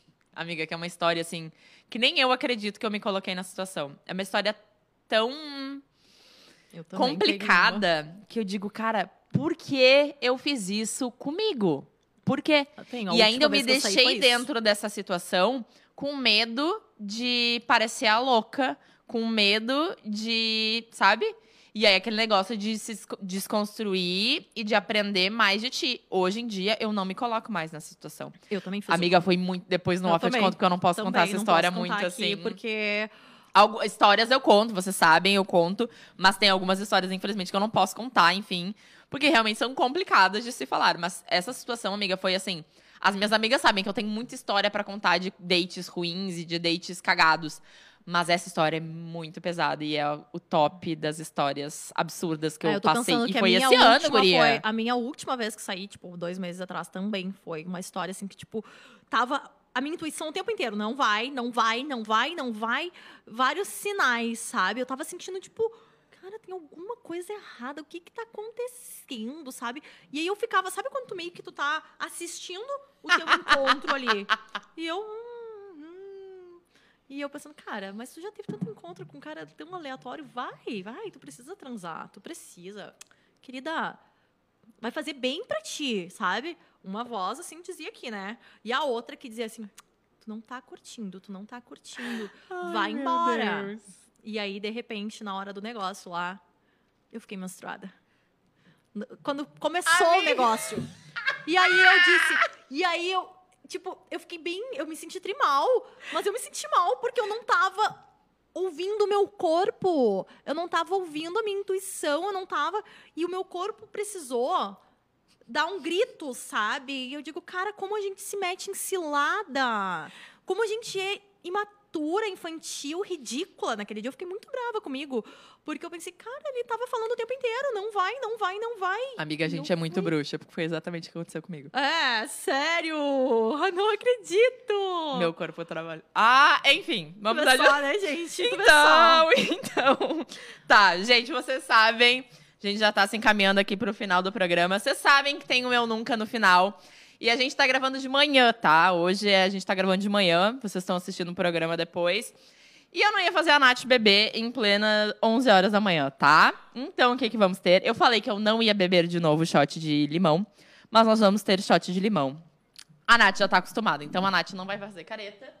Os shotinhos de limão estão aqui para fazer o Eu Nunca, porque ninguém passa por esse programa sem fazer um Eu Nunca, tá? E como a gente gosta de falar sobre sexo, o Eu Nunca hoje vai ser bem pesadão. Tá? Semana passada foi bem de boa, que era o Beto e tudo mais, né? E a gente tá aí solteira, a gente fala sobre sexo mesmo. Então a gente vai fazer um Eu Nunca pesadão, tá? Que medo. Amiga, tem umas perguntas de boas, assim, umas bem tranquila, mas, enfim, tem as perguntas pesadona, tá? Tá bom. Então vamos lá. Ah, primeira pergunta. Eu nunca nadei. É bem de boa, tá? Bem tranquila. Eu nunca nadei sem roupa. Eu já. Cara, eu vou te dizer que na adolescência, tipo, criança, porque adulta, não. Ah, não, eu já. Já? Tá, eu não sei como é que é. Eu, Ai. nunca, eu nunca brinquei direito, eu nunca. Não, se tu já, tu bebe. Ó, eu, eu Ah, se esquecendo eu já, como é eu- que é a brincadeira. Se tu já, tu dá um golinho. Ah, tá. Ai, eu tinha esquecido como é ruim. tá. Ui, tinha esquecido. Já saí. Não, eu nunca saí sem calcinha. De, depois de date já fiz isso já. Ai, gente, eu tinha esquecido como é ruim. As caretas vão vir tudo de novo. Ai. Eu nunca tive dúvidas de qual é a minha orientação sexual. É, eu também. Assim, eu queria ter, tipo, sabe? Mas eu nunca tive. Queria poder não escolher gostar de homem. Tu queria? Ah, não, é que, tipo, eu gosto de pessoas. então, pra mim, pra mim é tranquilo. Eu nunca quis ficar com um amigo. Ih, vários. Até já fiquei com vários. Tá tudo certo. A gente conhece mais os Ah. amigos. Azedou tudo. Nossa, gente. Ah. Eu nunca mandei a mesma foto para pessoas diferentes.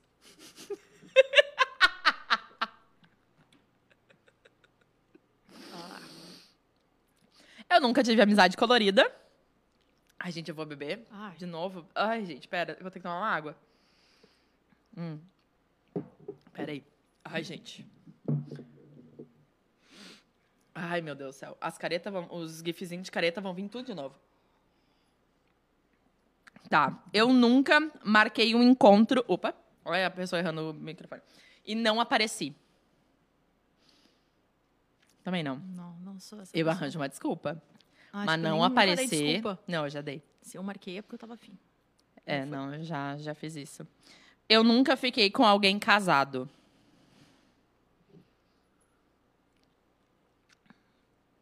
Deixa assim.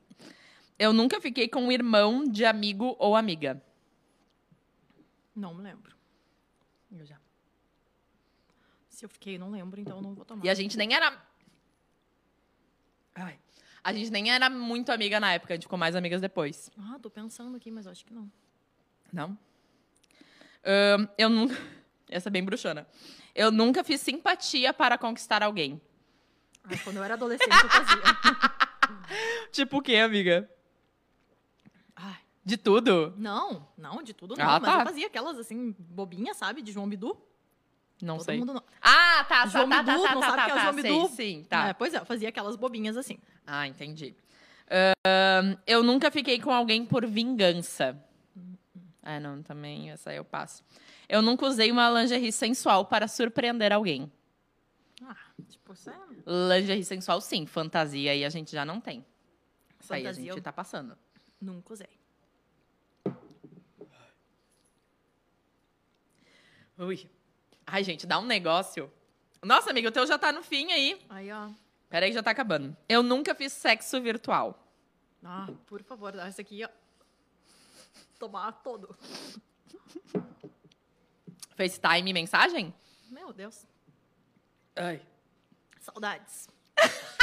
Saudades Ah, eu de acho alguém, super de saudável. alguém, assim, sabe? Ai, eu adoro quando começa a conversar com uma pessoa e aí a pessoa é muito, sabe? E rola Gosto. aquele papo, aquela coisa e começa, tipo, aquela putaria. Pode falar, amiga, pode falar. E aí começa, né, toda aquela loucura, assim, e, tipo, eu acho muito legal. É, eu também. Eu nunca fui algemado na cama. eu vou te dar aqui meu shotzinho. Já, eu não. Não. Já, não gosto. É, não. Gosto- pra- Eu gosto de, de pegar, Só assim, pra descobrir sabe? como era, mas não gosto. É. Eu nunca tive um squirt. Cara, se eu disser que eu não sei, tem que beber? Não sei. Não, sei. Tá, eu vou beber porque eu acho, segundo as minhas amigas que tem squirt, segundo elas, sim. Mas, Mas, eu só hum. tive sozinha. Mas não foi uma sensação que eu gostei. Tipo, achei que seria um negócio prazeroso, mas não foi. Eu só tive sozinha, então não sei, tipo, acompanhada nunca consegui. Ai. E a última, que a gente já respondeu várias vezes, usei vibrador. Vai. Ah, caramba! Ah, não, não se brinda de copo vazio. Ai, gente. Ai, eu não sei por que que eu tenho essas ideias. Hum. Ai, amiga. Tô assim, ó. Uh, agora a gente Tô já tá na hora do almoço, cachaça. ó. Nossa, Deus o livre.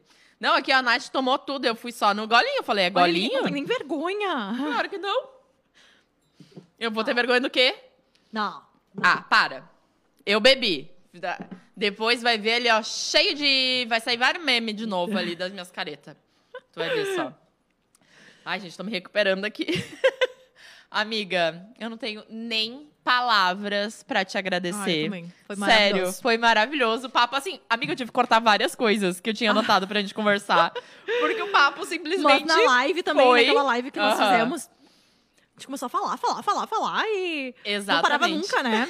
Exatamente. Ah, Amiga, foi simplesmente maravilhoso. Obrigada. Eu amei te ter aqui Também. comigo. Vou chamar tua irmã e teu cunhado, com certeza. Chama, tu vai amar. Com certeza. Tu vai amar.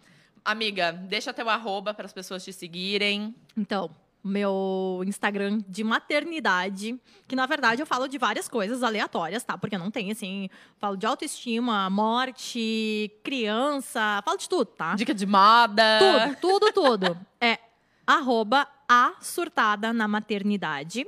E o meu de sexo, relacionamentos, contos eróticos e tudo mais também. Eu boto um pouquinho de tudo.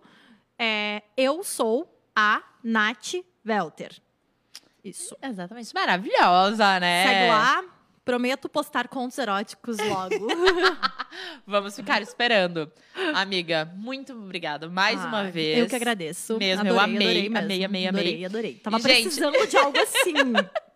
E, gente, não esqueçam de se inscrever aqui no canal, deixar o seu like aqui, porque ajuda a gente. Seguir a gente nas redes sociais, arroba pode dizer fofoca e arroba fofoca de mãe.